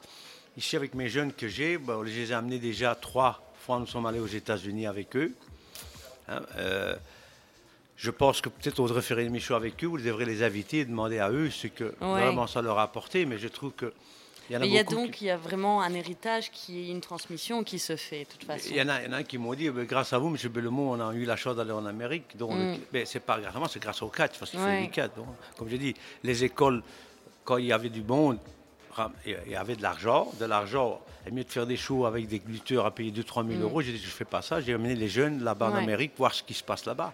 C'est ça, donc il y a une certaine militance aussi de, de faire une école et de se dire, bah voilà, moi je préfère euh, bah, justement tutorer ces, ces jeunes, leur montrer euh, tout ça. Enfin, c'est des choix, mais c'est c'est assez intéressant de voir que, la- parce que je trouve que le catch que vous faites aussi, c'est une alternative. Vous présentez quelque chose qui est différent de l'image dorée, etc., mais qui est aussi importante. Moi, je trouve que c'est vachement euh, euh, émotionnel. Moi, quand je suis venue, même vous voir, etc., je trouvais que c'était vraiment quelque chose Ce qui euh, me de plaît en vous, du fait que vous êtes venu, vous avez changé d'avis à propos du catch. Oui, Hein, aussi, oui. Quand vous voyez ce que c'est, vous voyez des fois, c'est ça qui est le problème. Comme je vous disais tantôt, on n'a pas beaucoup de médias pour expliquer aux gens ce qu'on Ouais. est en train de faire aujourd'hui, par exemple. Ah oui, aujourd'hui, peut-être il y a quelques-uns qui vont dire Hey, tiens, regarde, ils vont venir voir ce qui se passe. Mais euh, euh, j'ai dit toujours venez voir, Mm. vous allez voir. et il y a beaucoup pensent comme vous après qu'ils ont vu. Oui, ben Au oui, départ, ils viennent. ah, ils- et, je dis toujours à mes jeunes, quand vous dites que vous faites de catch, ce qu'il faut les gens, tout, ah ben, tout le monde rigole qu'ils disent. Mm. Oui, parce qu'on dit, ah, je suis catcheur. Ah Alors qu'on me dit, vous êtes catcheur Oui, ben, j'ai fait, une- j'ai fait une vie de catcheur. J'ai fait gagné ma vie pendant 33 ans. Mm. Hein, il y a 50 ans que je suis dans le catch, pour vous dire. non, c'est- c'est- c'est- c'est- moi, moi, le catch, c'est ma vie. Et en même temps, c'est étrange parce que donc moi j'avais une image euh, sûrement faussée du catch, etc. Et d'ailleurs au départ, ça ne m'intéressait pas. Je comprenais pas pourquoi les gens étaient subjugués par ça. Et c'est vrai que vous passez toujours un peu des deux entre la dérision que peuvent avoir certaines personnes à totalement l'admiration d'autres parce que c'est assez subjugant quand même. On peut pas vraiment euh, quand on, on le voit, même si on ne comprend pas tout, on va peut-être pas regarder une heure. Il y a quelque chose qui, qui nous happe, quoi. Oui, oui, oui. Ça, c'est. Et toi, Marco, qu'est-ce qui fait que finalement, parce que donc tu dis, j'avais pas envie, j'ai baigné dedans, etc. euh, Bah, euh, Qu'est-ce qu'est-ce que ça t'amène? Qu'est-ce qui fait que ça te... Je vais peut-être rigoler, parce que moi je voulais, parce que j'y croyais pas, il a peut-être fait, je sais pas. En fait, c'est de la révolte, c'est ça? C'était contre euh, l'autorité paternelle? Non, c'était. euh, Mais maman a beaucoup à faire là-dedans aussi. hein. Ouais. Il aidait ma femme parce qu'on faisait des stages. Donc, on va Ouais. dire comment ça s'est arrivé. hein. Donc, on faisait des stages d'une semaine, par exemple, à la ville de Hatt ou à Flémal. Et on faisait une semaine dormir, manger et entraîner. N'est-ce pas? Toute la semaine. Mais ma femme faisait à manger. Alors, on, leur donnait à manger. Et lui, il aidait beaucoup ma femme. Donc, il était là, mais. Et puis un jour, il a décidé de venir. Donc, c'est ça qu'il a un peu. euh, Bah, c'était. euh, moi, ce qui, moi, ce qui m'apporte euh, le cash, j'aime bien, c'est. euh, mais comme je disais tantôt, c'est le côté un peu. euh, je peux faire un peu ce que je veux, euh, m'amuser, euh, un peu m'exprimer autrement que, que Il y a aussi voilà, une expression qui, Ouais. qui, qui est présente, qui, euh, qui Bah, en est général, diverse. euh, Quoi. si je passe une mauvaise journée, euh, Ça permet ouais, de, de se Ouais. lâcher aussi, etc. enfin, tu verras pas trop la différence parce qu'en général, j'ai- l'air taré, mais. euh, mais euh, ouais, non, le- la vraie si vous êtes taré, venez faire du catch. Ouais, voilà. si t'aimes bien euh, faire un peu de la faux folle. Mais tous les sports, quand on fait un sport, il faut l'aimer, n'est-ce pas? Ouais. il, il- il adore quand il est là. Alors, Bah, j'ai j'ai compris que c'est un peu, bah, c'est comme je disais, c'est un, c'est un peu le business de la famille en fait. C'est quelque chose de, c'est le truc classique de si ton père il est avocat, bah tu veux pas être avocat, mais à un moment ou l'autre tu vas sûrement finir avocat euh, comme papa il le veut quoi. Mais d'ailleurs, je trouve que c'est assez intéressant parce qu'effectivement, j'aurais pu inviter euh, Madame Bellomo, la mère Bellomo, parce que c'est vrai que Marco m'en avait parlé en me disant, mais ma mère, elle fait beaucoup. Et donc aussi, il y a, Oui, il y a ce rôle parce ouais. que parce qu'en fait, dans le catch, donc il y a les catcheurs, mais il y a aussi donc il y a donc les managers, vous m'avez dit, il y a les, Ouais, il y a l'arbitre, Ouais.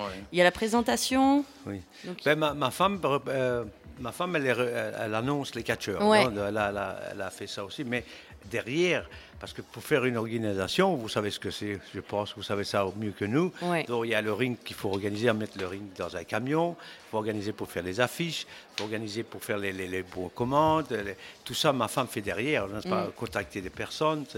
C'est, un travail. euh, les Engueuler, personnes de euh, l'ombre du catch. quoi. Engueuler les catcheurs euh, qui ne fait pas ce qu'on dit. euh.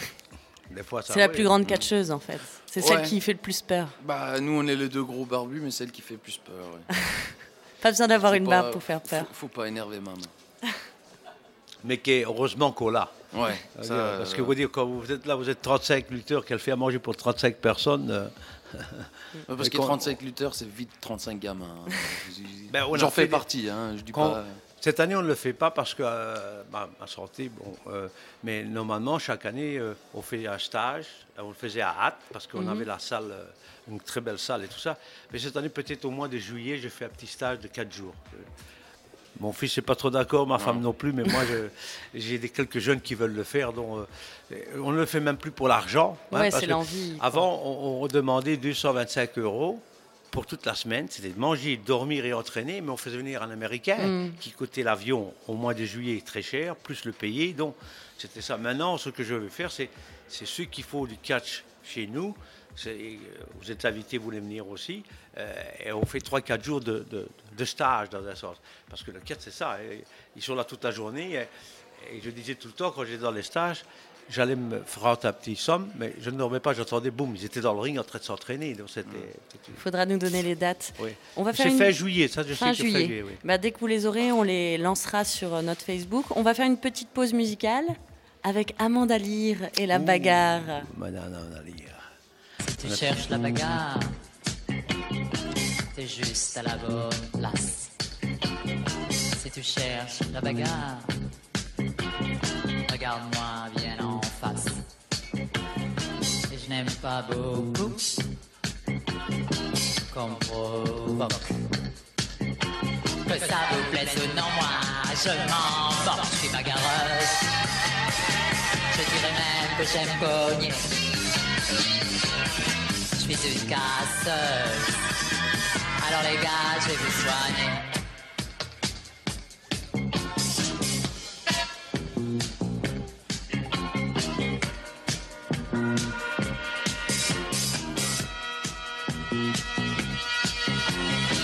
Moi je cherche pas la bagarre, mais si jamais non, au dur au malabar, veulent avoir raison. J'ai l'air de rien, Mais j'ai peur de personne. Pas aux apparences car je me bats comme un homme bagarreur. Je dirais même que cogner. Je suis une casseuse. Alors les gars, je vais vous soigner.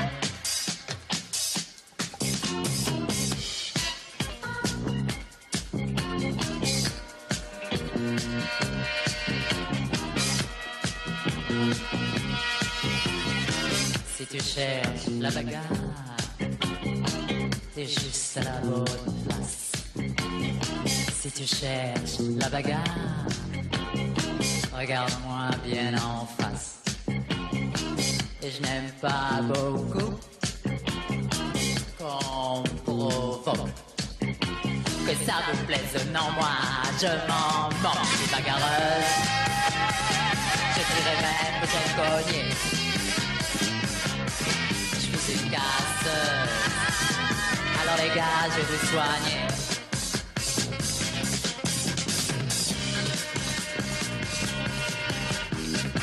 Dangereuse, dangereuse. Qu'Africa, je suis dangereuse. Ça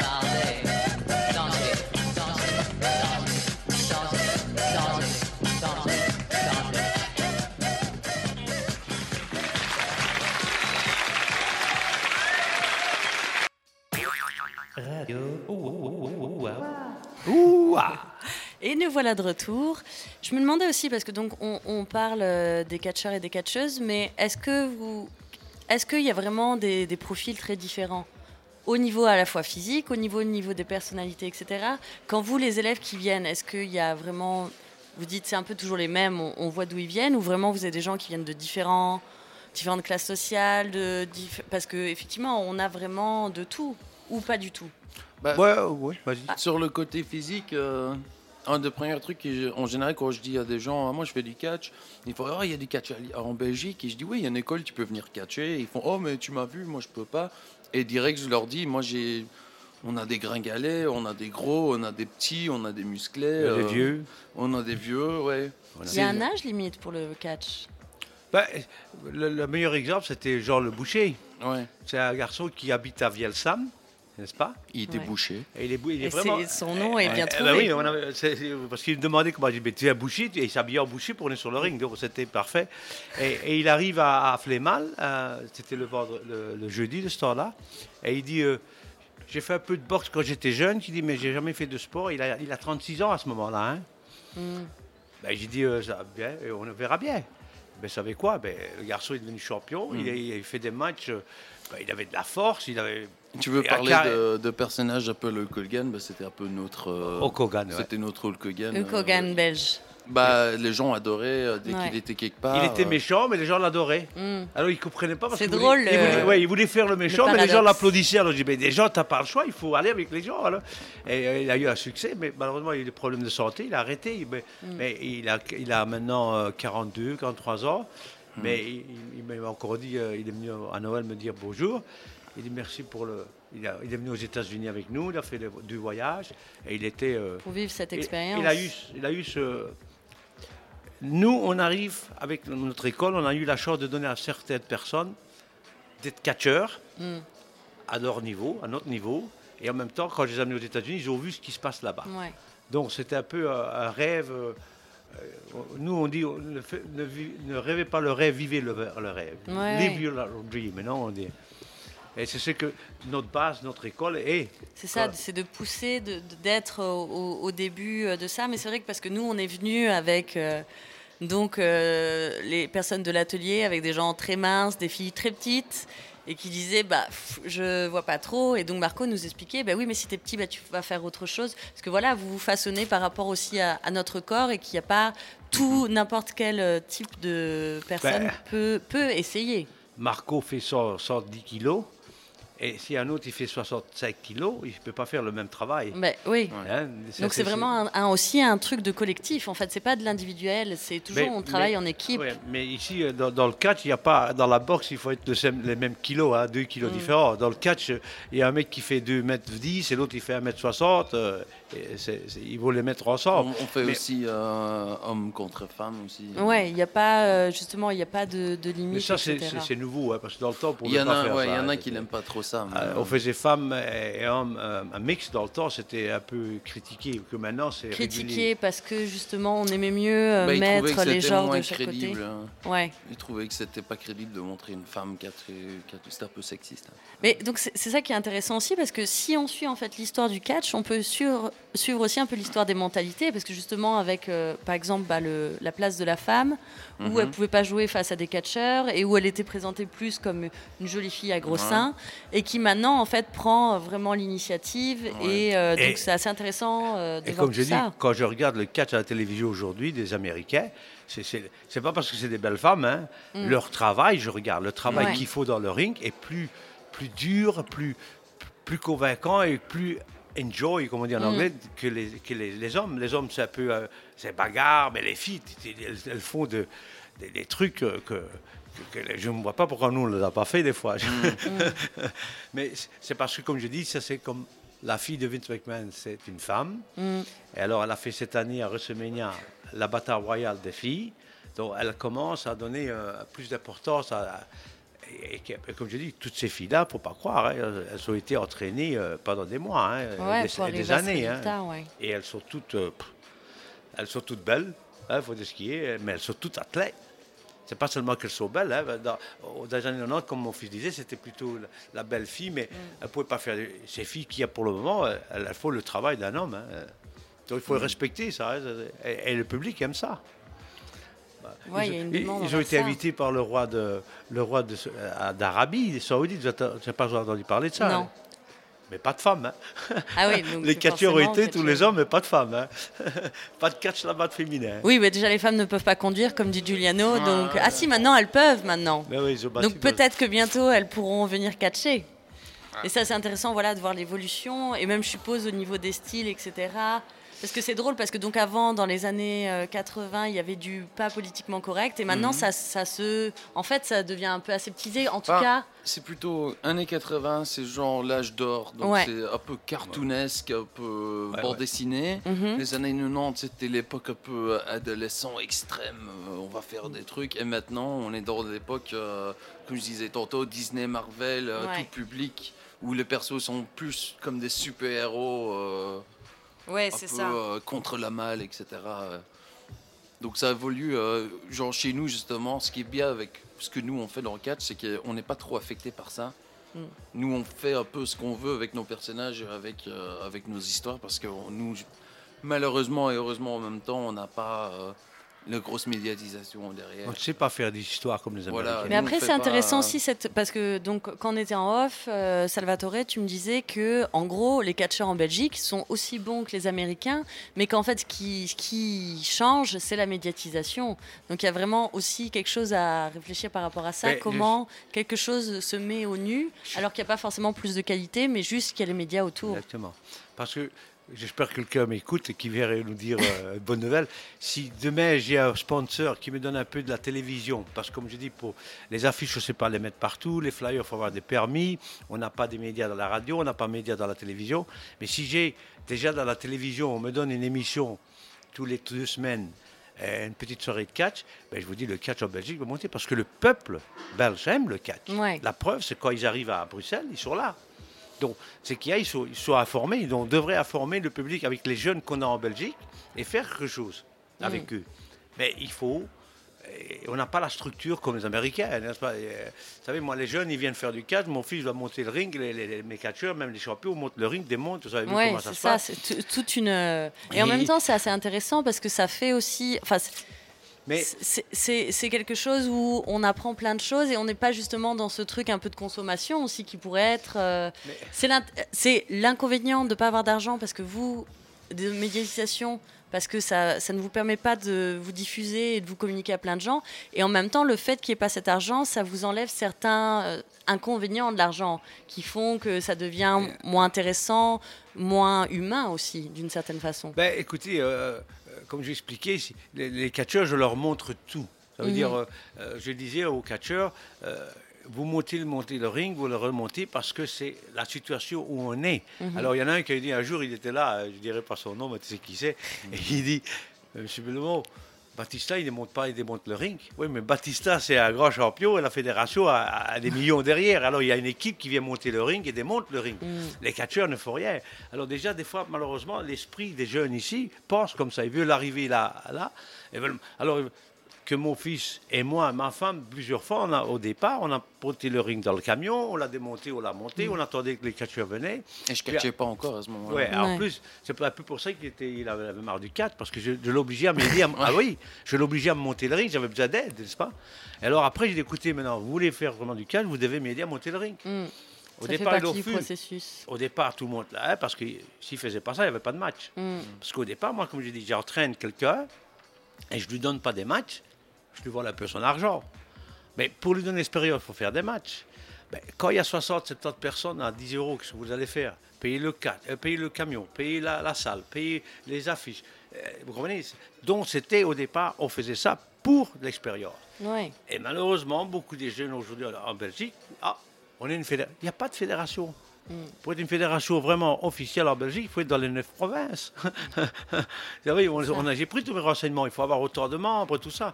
Alors, on est des petits clubs, n'est-ce pas Qu'on fait des, des soirées de tout simplement. Ce que je suis contre, et là, je voulais mettre le point sur les i, les petits promoteurs qui sortent, ils veulent faire de la gloire pour eux. Ils veulent être les champions, ils veulent être les patrons. Alors, ils veulent faire un show. Alors, ils vous emmerdent, ils veulent prendre vos élèves à vous. Ah, les prend, je leur donne. C'est pas, pas que je leur donne, mais il faut faire ce qu'ils veulent. Je dis à mes élèves, faites ce que vous voulez. Mais alors, quand ils n'ont pas assez d'élèves, ils prennent un gars qui ont entraîné pendant deux mois, un mois, et ils le mettent dans le ring. Ah, là, je suis, là, je suis plus d'accord. Non, parce qu'il y a une question de temps, d'entraînement. On ne met pas quelqu'un. Et j'espère euh, que ça n'arrivera jamais. Ouais. J'ai toujours peur quand c'est genre la faute des, des matchs que quelqu'un se blesse. Ouais. Parce que chaque fois que j'ai fait une soirée, je dis toujours à mes élèves faites attention, c'est le principal. Je m'en fous le match comment il est, mais ne le faites pas mal. Parce que ça va vite. Hein. Vous Ah êtes oui, au-dessus- Dans le ring, vous êtes à 1m20 de haut. Hein. Ouais, que vous tombez ça. de là au-dessus, vous allez voir. hein, ou, euh, Il n'y a pas cette prise de conscience toujours. Et effectivement, c'est- pour ça que je dis que je trouve que c'est intéressant aussi la façon dont vous le faites, parce qu'il y a vraiment un suivi, un accompagnement, et justement de réaliser que non, il faut faire attention aux gens, et il faut aussi tout, tout le monde euh, prend parti en mettant, en, met- en faisant le, le ring, etc. aussi. Ça fait vraiment Mais nous, nous créer une famille, hein. collectivité. Voilà, c'est une grande famille en fait. La BWS a été plutôt, plutôt une famille que. euh, parce que moi, je ne suis pas bon. vous savez, Il y, a- il y a des gens qui. qui- je ne vais pas dire les mots, mais il y en a qui me donnent beaucoup d'argent. Alors, ils ne veulent pas venir au stage, par exemple, 225 euros. Ils me disent, je n'ai que 100 euros. Ah ben, ils viennent parce que je ne voulais pas qu'ils ratent le stage, Ouais. mais j'attends toujours le reste. Mais, mais ce n'est pas ça qui m'intéresse. Oui, voilà, je voulais pour soient là. Voilà. Mais c'est ça que ça qui est bien aussi de voir que le catch, c'est vraiment pas forcément pour gagner, même si vous en aviez, ça serait mieux. Ben, Mais écoutez, voilà. J'ai fait Bruxelles, Liège pendant 13 ans, parce que j'étais gardien à la, à la Commission européenne de, ga- de gardiennage. Donc, si j'aurais eu de l'argent dans le cadre, j'aurais pas fait ce, ce trajet-là tous les jours. Ouais. hein. Simplement, il n'y a pas pour vivre, Mm. mais pour faire des petites soirées qu'on faisait, c'était donner un plaisir à ces jeunes. Ouais. Et ça m'a fait plaisir. Moi, le plus grande satisfaction que j'ai, c'est que un qui vient, qui ne sait rien. Et six mois après, je vois qu'il fait un match. Mm. Ben, pour moi, c'est C'est le- le- Ah, plus grande récompense. ouais, c'est la plus grosse récompense. c'est-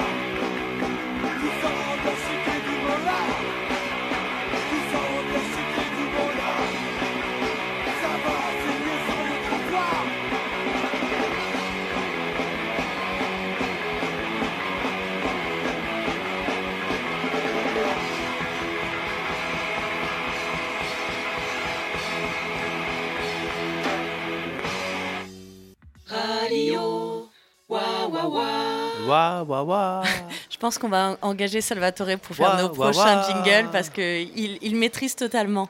Alors moi, je voulais parler aussi d'autre chose, parce que nous, au sein de notre association, souvent, on parle des questions de, de faire parler des publics qui ne s'expriment pas, de faire entendre des voix qui ne s'expriment pas, et de parler d'histoires aussi qui sont tues. Donc c'est à la question un peu de la narration, du storytelling, etc. Et dans le catch, il y a ça aussi, il y a- bah, parce qu'il y a les histoires qui sont créées à travers les personnages, avec, oui, un gagne, un perd, mais souvent, ça va un peu plus loin que ça. Il y a toute une, une, une création... euh, Mais euh, les histoires, ça, ça- c'est un peu aussi, euh, comme ça vient. Par exemple, quand j'étais là aux années 80, ouais. il y a eu le- l'histoire avec l'Iran, Mhm. n'est-ce pas? Et, et il y avait le euh, sergent, sergent Slaughter, qui était le, le- le- le militaire américain, là, qui tout ça. Il était méchant. Et puis, d'un coup, euh, on est dans les vestiaires et tout ça, on discute. Il dit, ben, ils ne savent plus quoi faire avec moi, parce qu'à un moment donné, quand vous faites le méchant, dans le temps, c'était vous faites six mois, puis vous partez, et on mène un autre méchant. Comprenez et, et là, et là, je dis, ben, mais il ne voulait pas partir. J'ai dit, écoute, il y a l'histoire d'Iran. On avait justement le cheikh qui était là, hein, euh, la Ranchi, qui dit, ben, on va faire un, un truc avec lui.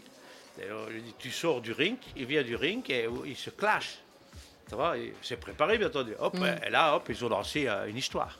Histoire, qui le- était le- liée à l'actualité. C'était et donc, c'était d'actualité, et c'était bien parce que c'était un militaire contre l'Iran. euh, Mm. euh, par exemple, Manchomen, euh, euh, quand Manchomen a gagné la ceinture, euh, il prend Elisabeth sur son épaule.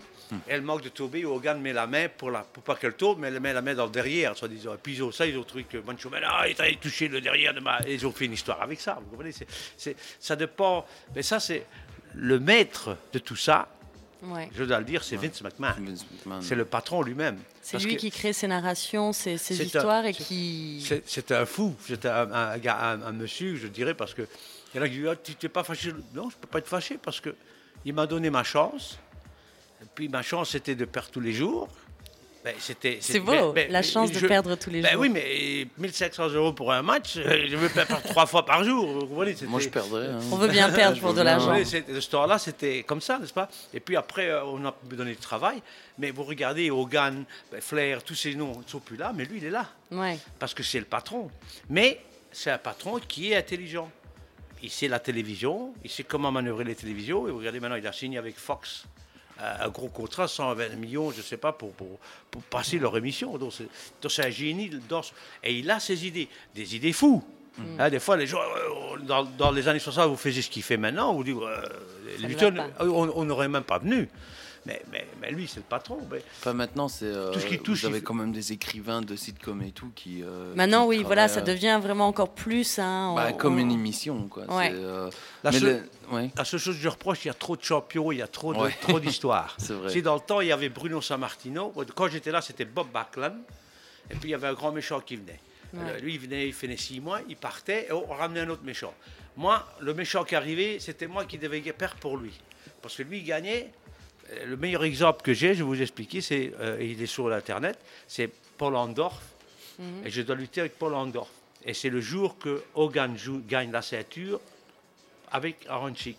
Et Vince vient me trouver, il dit écoute, tu luttes Paul Andorf ce soir, mais je veux que Paul Andorf, quand il sort du ring, c'est un monstre. Et toi, tu peux faire le travail. Pour 1500 dollars, j'ai pas dit non. hein. Au départ, déjà, quand vous commencez à perdre, on se demande pourquoi. Hein, hein. Ben, Vince est venu me trouver, il dit merci beaucoup. Pourquoi? Parce que j'ai fait mon travail de. Le mois après, il devait avoir. euh, La salle était pleine, le Madison Garden était toujours plein. Et parce qu'on faisait des histoires pour que les gens soient intéressés à venir. C'est ça, c'est- il y a vraiment toujours une histoire derrière qui se façonne. Mais alors, est-ce que vous, parce qu'on en parlait un peu en off, en off pardon, mais euh, est-ce que vous, ici, vous essayez aussi ces créations d'histoires? Comment ça se passe? Nous, c'est plus. euh, justement, c'est. euh, il faut un peu plus de talent parce que justement, nous, à part faire peut-être des promos, Ouais. donc Explique, des vidéos. promos, un ouais. promo, c'est une vidéo de. Donc, euh, si on me dit je dois catcher euh, tel catcheur, ben, je poste une vidéo qui dit ouais, euh, à telle date, à tel jour, je vais, on va se battre et je vais te battre, et tu vas voir, etc. À part ça, en général, les gens ils, ils savent pas trop ce, ce qui ça va être. les- Donc, il faut plus, il faut plutôt raconter toute l'histoire Le dès que tu arrives dans le ring. le Il faut, qu'il- il faut que tout soit compris. Moi, je suis le méchant. Il faut comprendre pourquoi j'aime pas ce mec-là, etc. Et donc c'est intéressant parce que vous êtes aussi dans des narrations pas, pas vulgarisées, mais qui doivent être vite euh, comprises par le public. Donc Ah oui, il faut, faut comprendre vraiment qui est être dans gentil, quelque qui est chose méchant. ouais. Qui explique aussi ce côté manichéen, mais qui permet aussi de de- d'enclencher tout de suite euh, Ben, des fois, ce qu'on fait, un par rapport exemple, avec le public aussi très Par rapide. exemple, on fait, euh, euh, voilà, Marco va lutter à gars, n'est-ce Ouais. pas? Il va tellement le frapper, on va envoyer quelqu'un pour aller sauver l'autre. Mm. Et puis l'autre dit, ah maman, moi je vais te mettre une trempe. Et on essaie un peu, c'est du live qu'on appelle ça pour Ouais. euh, la même. Mais faire comme les Américains, des histoires euh, qui suivent, on n'a pas ça. On n'a pas Ouais. le public, on n'a pas les médias. On n'a pas les micros. non Et mal- ma- malheureusement, il y a beaucoup de jeunes Sans qui- micro, on n'entend pas grand-chose. malheureusement, beaucoup de jeunes ne comprennent pas ça. Ils veulent faire des histoires. là. Ouais. Ça, il y a des jeunes. Ah, on devrait faire cette histoire, mais t'as pas assez de matchs, t'as pas Ouais. assez de. de- Donc, C'est ça, parce que c'est à force d'être connu aussi que les, les gens s'habituent à vous et qu'ensuite il y a des narrations qui se créent. Quoi. parce que nous, nous, on est une école d'apprentissage. Ouais. On est des. Attention que les catcheurs que j'ai, il y en a qui sont déjà avec moi, qui ont leur place, et surtout la fille, Priscilla Frigo, hein, que c'est pas. Bah oui, c'est son nom, c'est son nom, hein, mais c'est Pri- Priscilla euh, Princess of Pain. Ben, elle s'est entraînée qu'avec des, des gars. Ouais. Eh ben, ouf, cette fille-là, elle mérite sa place. Mais elle n'a pas ce. euh, voyager, je ne sais pas si elle peut le faire. Voyez, Mm. c'est- le 4, ça prend beaucoup de trucs, le caractère de pouvoir partir. Vous savez, moi, je pars en Allemagne, je pars en Amérique, mais je ne parle pas. hein, je ne sais pas parler, je vais là-bas à l'aventure. hein. Mais il y en a qui ont, qui ont- qui ont eu peur. Moi, je me suis dit, ben, je partais toujours avec de l'argent, s'il y a encore un problème, je revenais. Quand je voyais que ça allait mal, ben, je revenais. Sinon, mais il y en a qui n'ont pas ça. Moi, je dis, je suis parti qu'une valise, je suis revenu avec deux enfants et une femme. Euh, mais euh, je suis, parti, euh, je suis parti pour sept jours, vous voyez. Vous les avez tous ramenés ou vous en avez perdu en route? Ah, bah, ça, ça, je sais pas. je ne pense pas que j'en ai perdu en route, mais je veux dire, comme c'est ça aussi le catch. hein. Il y C'est a une question tout- de sacrifice aussi, un peu. Alors, ou en tout cas, de, de, de se jeter à l'eau euh, froide, savez, j'étais comme à euh, Calgary. Catherine. J'étais à Calgary de, de Noël- à Noël, euh, tout seul dans ma chambre. hein. Et des fois, j'ai- je dirais, j'ai pleuré aussi parce que je dis, qu'est-ce que je fous là hein Vous savez, quand ça va, ça va. À New York, c'était bien. 3 000 dollars par semaine, 4 000, pff, c'est la belle vie. Mais quand vous étiez à Hawaï, 35 dollars par semaine, là, vous- oui, je suis à Hawaï, je m'amuse, mais pff, Ouais. Mais finalement, il y a une histoire dans l'histoire, parce que donc il y a l'histoire qui se passe sur le ring, et il y a- l'histoire que vous vivez à travers ça aussi, quoi, qui est Ah oui, intéressante. c'est pas toujours des roses, hein, mais, c'est parce que, comme je dis, moi, ce qui m'a sauvé, c'est que j'aimais bien ce qui se passe dans le ring. Mm. Donc, c'était ça qui me tenait. J'avais hâte d'être dans le ring et faire euh, ce, ce spectacle pour le public. Euh, parce qu'il y en a beaucoup qui ne gagnaient pas l'argent, ils partaient, hein, ils ne restaient pas, bien entendu. hein. Ouais, c'est ça qui, qui est la différence, quoi. On va faire une petite pause musicale. Alors bon, c'est ça vient de la boxe parce que c'est Rocky, Ah. mais en même temps, elle met toujours bien la pêche. J'ai rencontré M. Stallone. Ah, alors on va Quand en parler. J'ai Ah, va rencontré rester, quand alors. il a fait le film avec euh, Hulk Hogan. Je, voulais- je vous expliquerai ça après. Oh non, allez-y maintenant et on mettra la musique après. j'arrive à Los Angeles hein, euh, et, et j'arrive dans le parking et je vois ce, ce mec de loin là, qui est blond là, qui c'est c'est Hogan qui arrive. Et il dit ben, ah bonjour, hein. Ben, c'est la première fois que je le rencontre, c'est un peu, euh, un peu spécial pour moi. Il dit ben je suis ici pour faire le film avec Rocky et j'ai assisté aux entraînements avec euh, Quand j'ai vu Stallone, j'étais choqué. Parce que la, la- la grandeur et la, la grosseur n'est pas ce qu'on voit à la télé, au cinéma. hein. Plus ou moins? Moins. J'ai trouvé qu'il était plus mince que de ce qu'il est. Mais, mais un athlète. Hein. Et j'oublierai jamais parce que je me suis assis là à regarder les entraînements. Et il faut une souplesse dans le film. Vous allez voir si vous voyez le film, il prend une souplesse. Et le, le, le metteur en scène dit Non, non, non, non je ne veux pas que toi. Parce qu'il y a Rocky avait un, un mec à côté de lui qui lui ressemblait comme deux gouttes d'eau, la grandeur et tout. Hein. Sa doublure. Sa doublure, oui. Et, euh, et l'autre dit non, non, et Rocky dit non, non, laisse, laisse- je vais faire la souplesse, je veux qu'il me la fasse. Alors Hogan prend la souplesse, boum, il taupe, et Rocky reste à terre, et le, le, le metteur en scène dit alors, alors, encore une fois, qu'il dit. Un, c'était un petit moment de ma vie que. Il dit oh, je, je l'ai vu, j'étais là, donc je ne peux pas dire autrement que la vérité. là. Et c'était. un- Vous savez, rencontrer ce mec, c'était. un- Regardez, Rocky donne la main, oh, bonjour, regardez, et puis vous voyez en train de s'entraîner. euh. Ouais, c'est l'histoire. Un souvenir qui reste ancré. Ah et ben, oui, on oui. va les baigner dans cette nostalgie avec Eye of Tiger.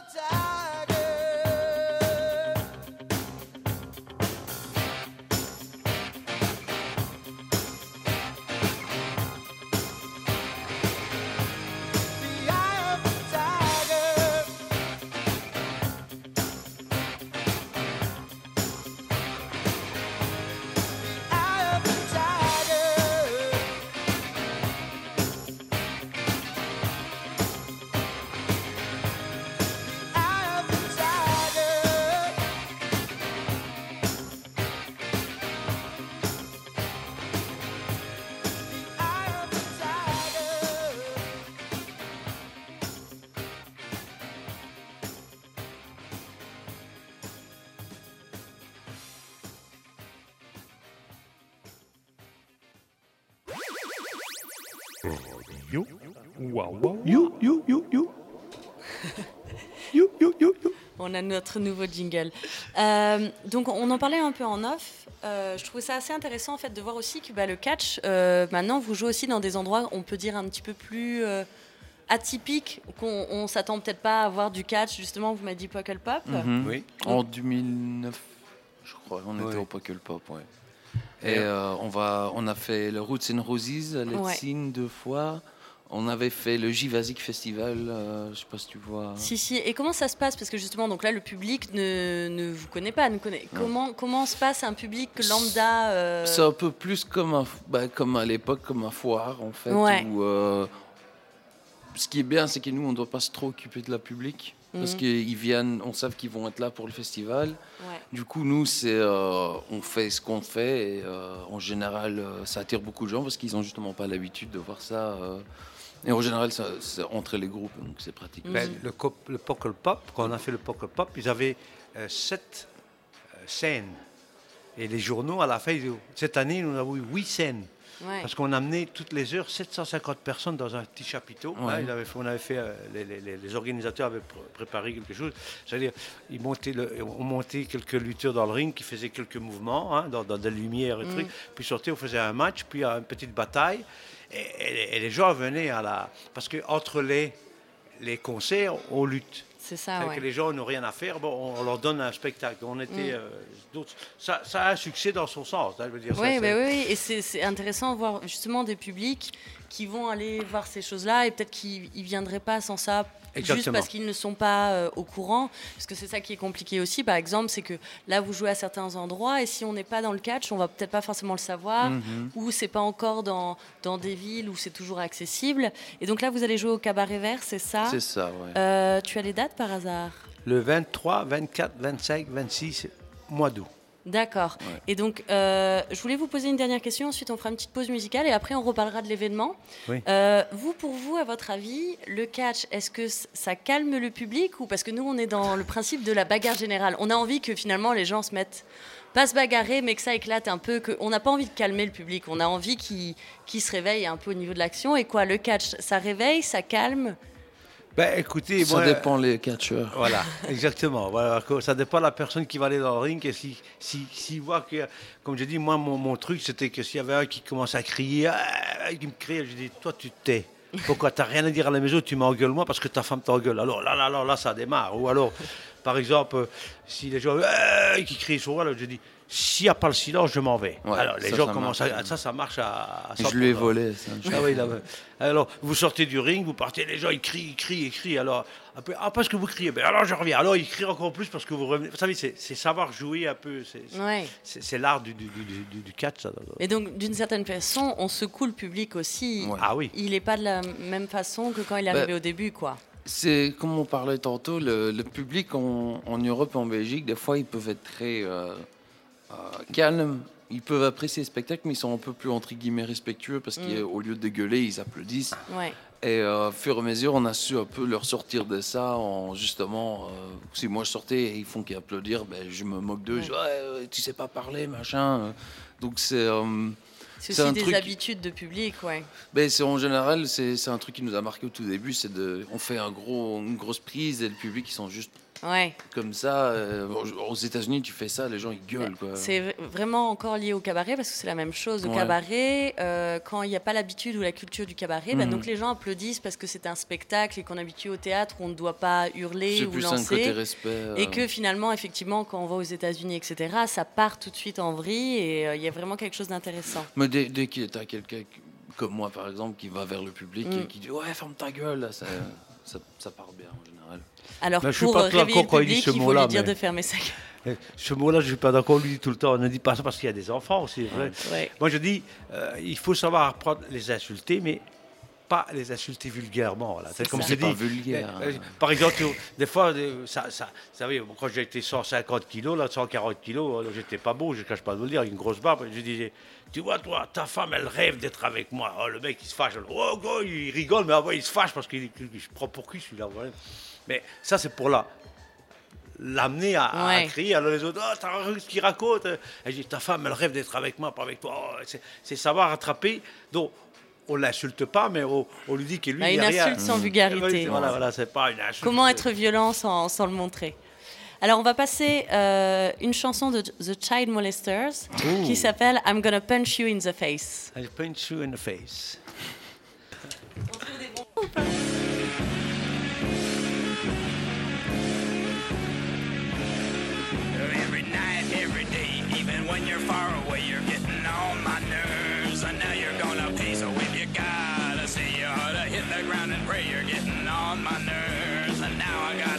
If you wanna see your face look the same tomorrow as it does in the mirror today, well then you better get your bags packed and ready to go. You know you better get out of my way. I'm gonna punch you in the face right now. I'm gonna make your nose bleed. I swear I'll pulverize your mouth every time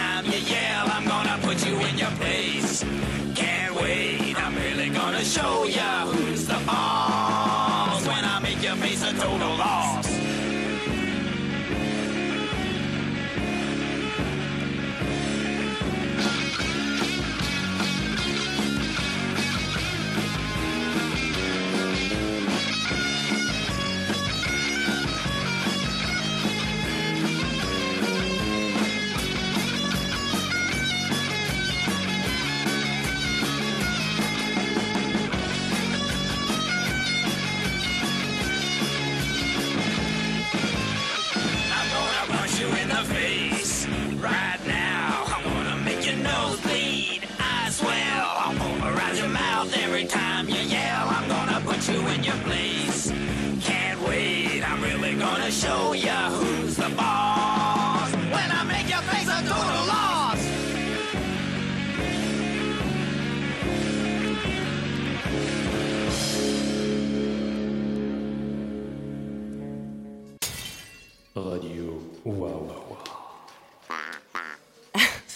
Nous voilà de retour et on va terminer l'émission. Alors, d'abord, je voulais remercier euh, très chaleureusement Salvatore et Marco Bellomo d'être venus. Parce que c'était très intéressant et je pense qu'il y aura moyen encore de se revoir pour en parler encore un peu plus.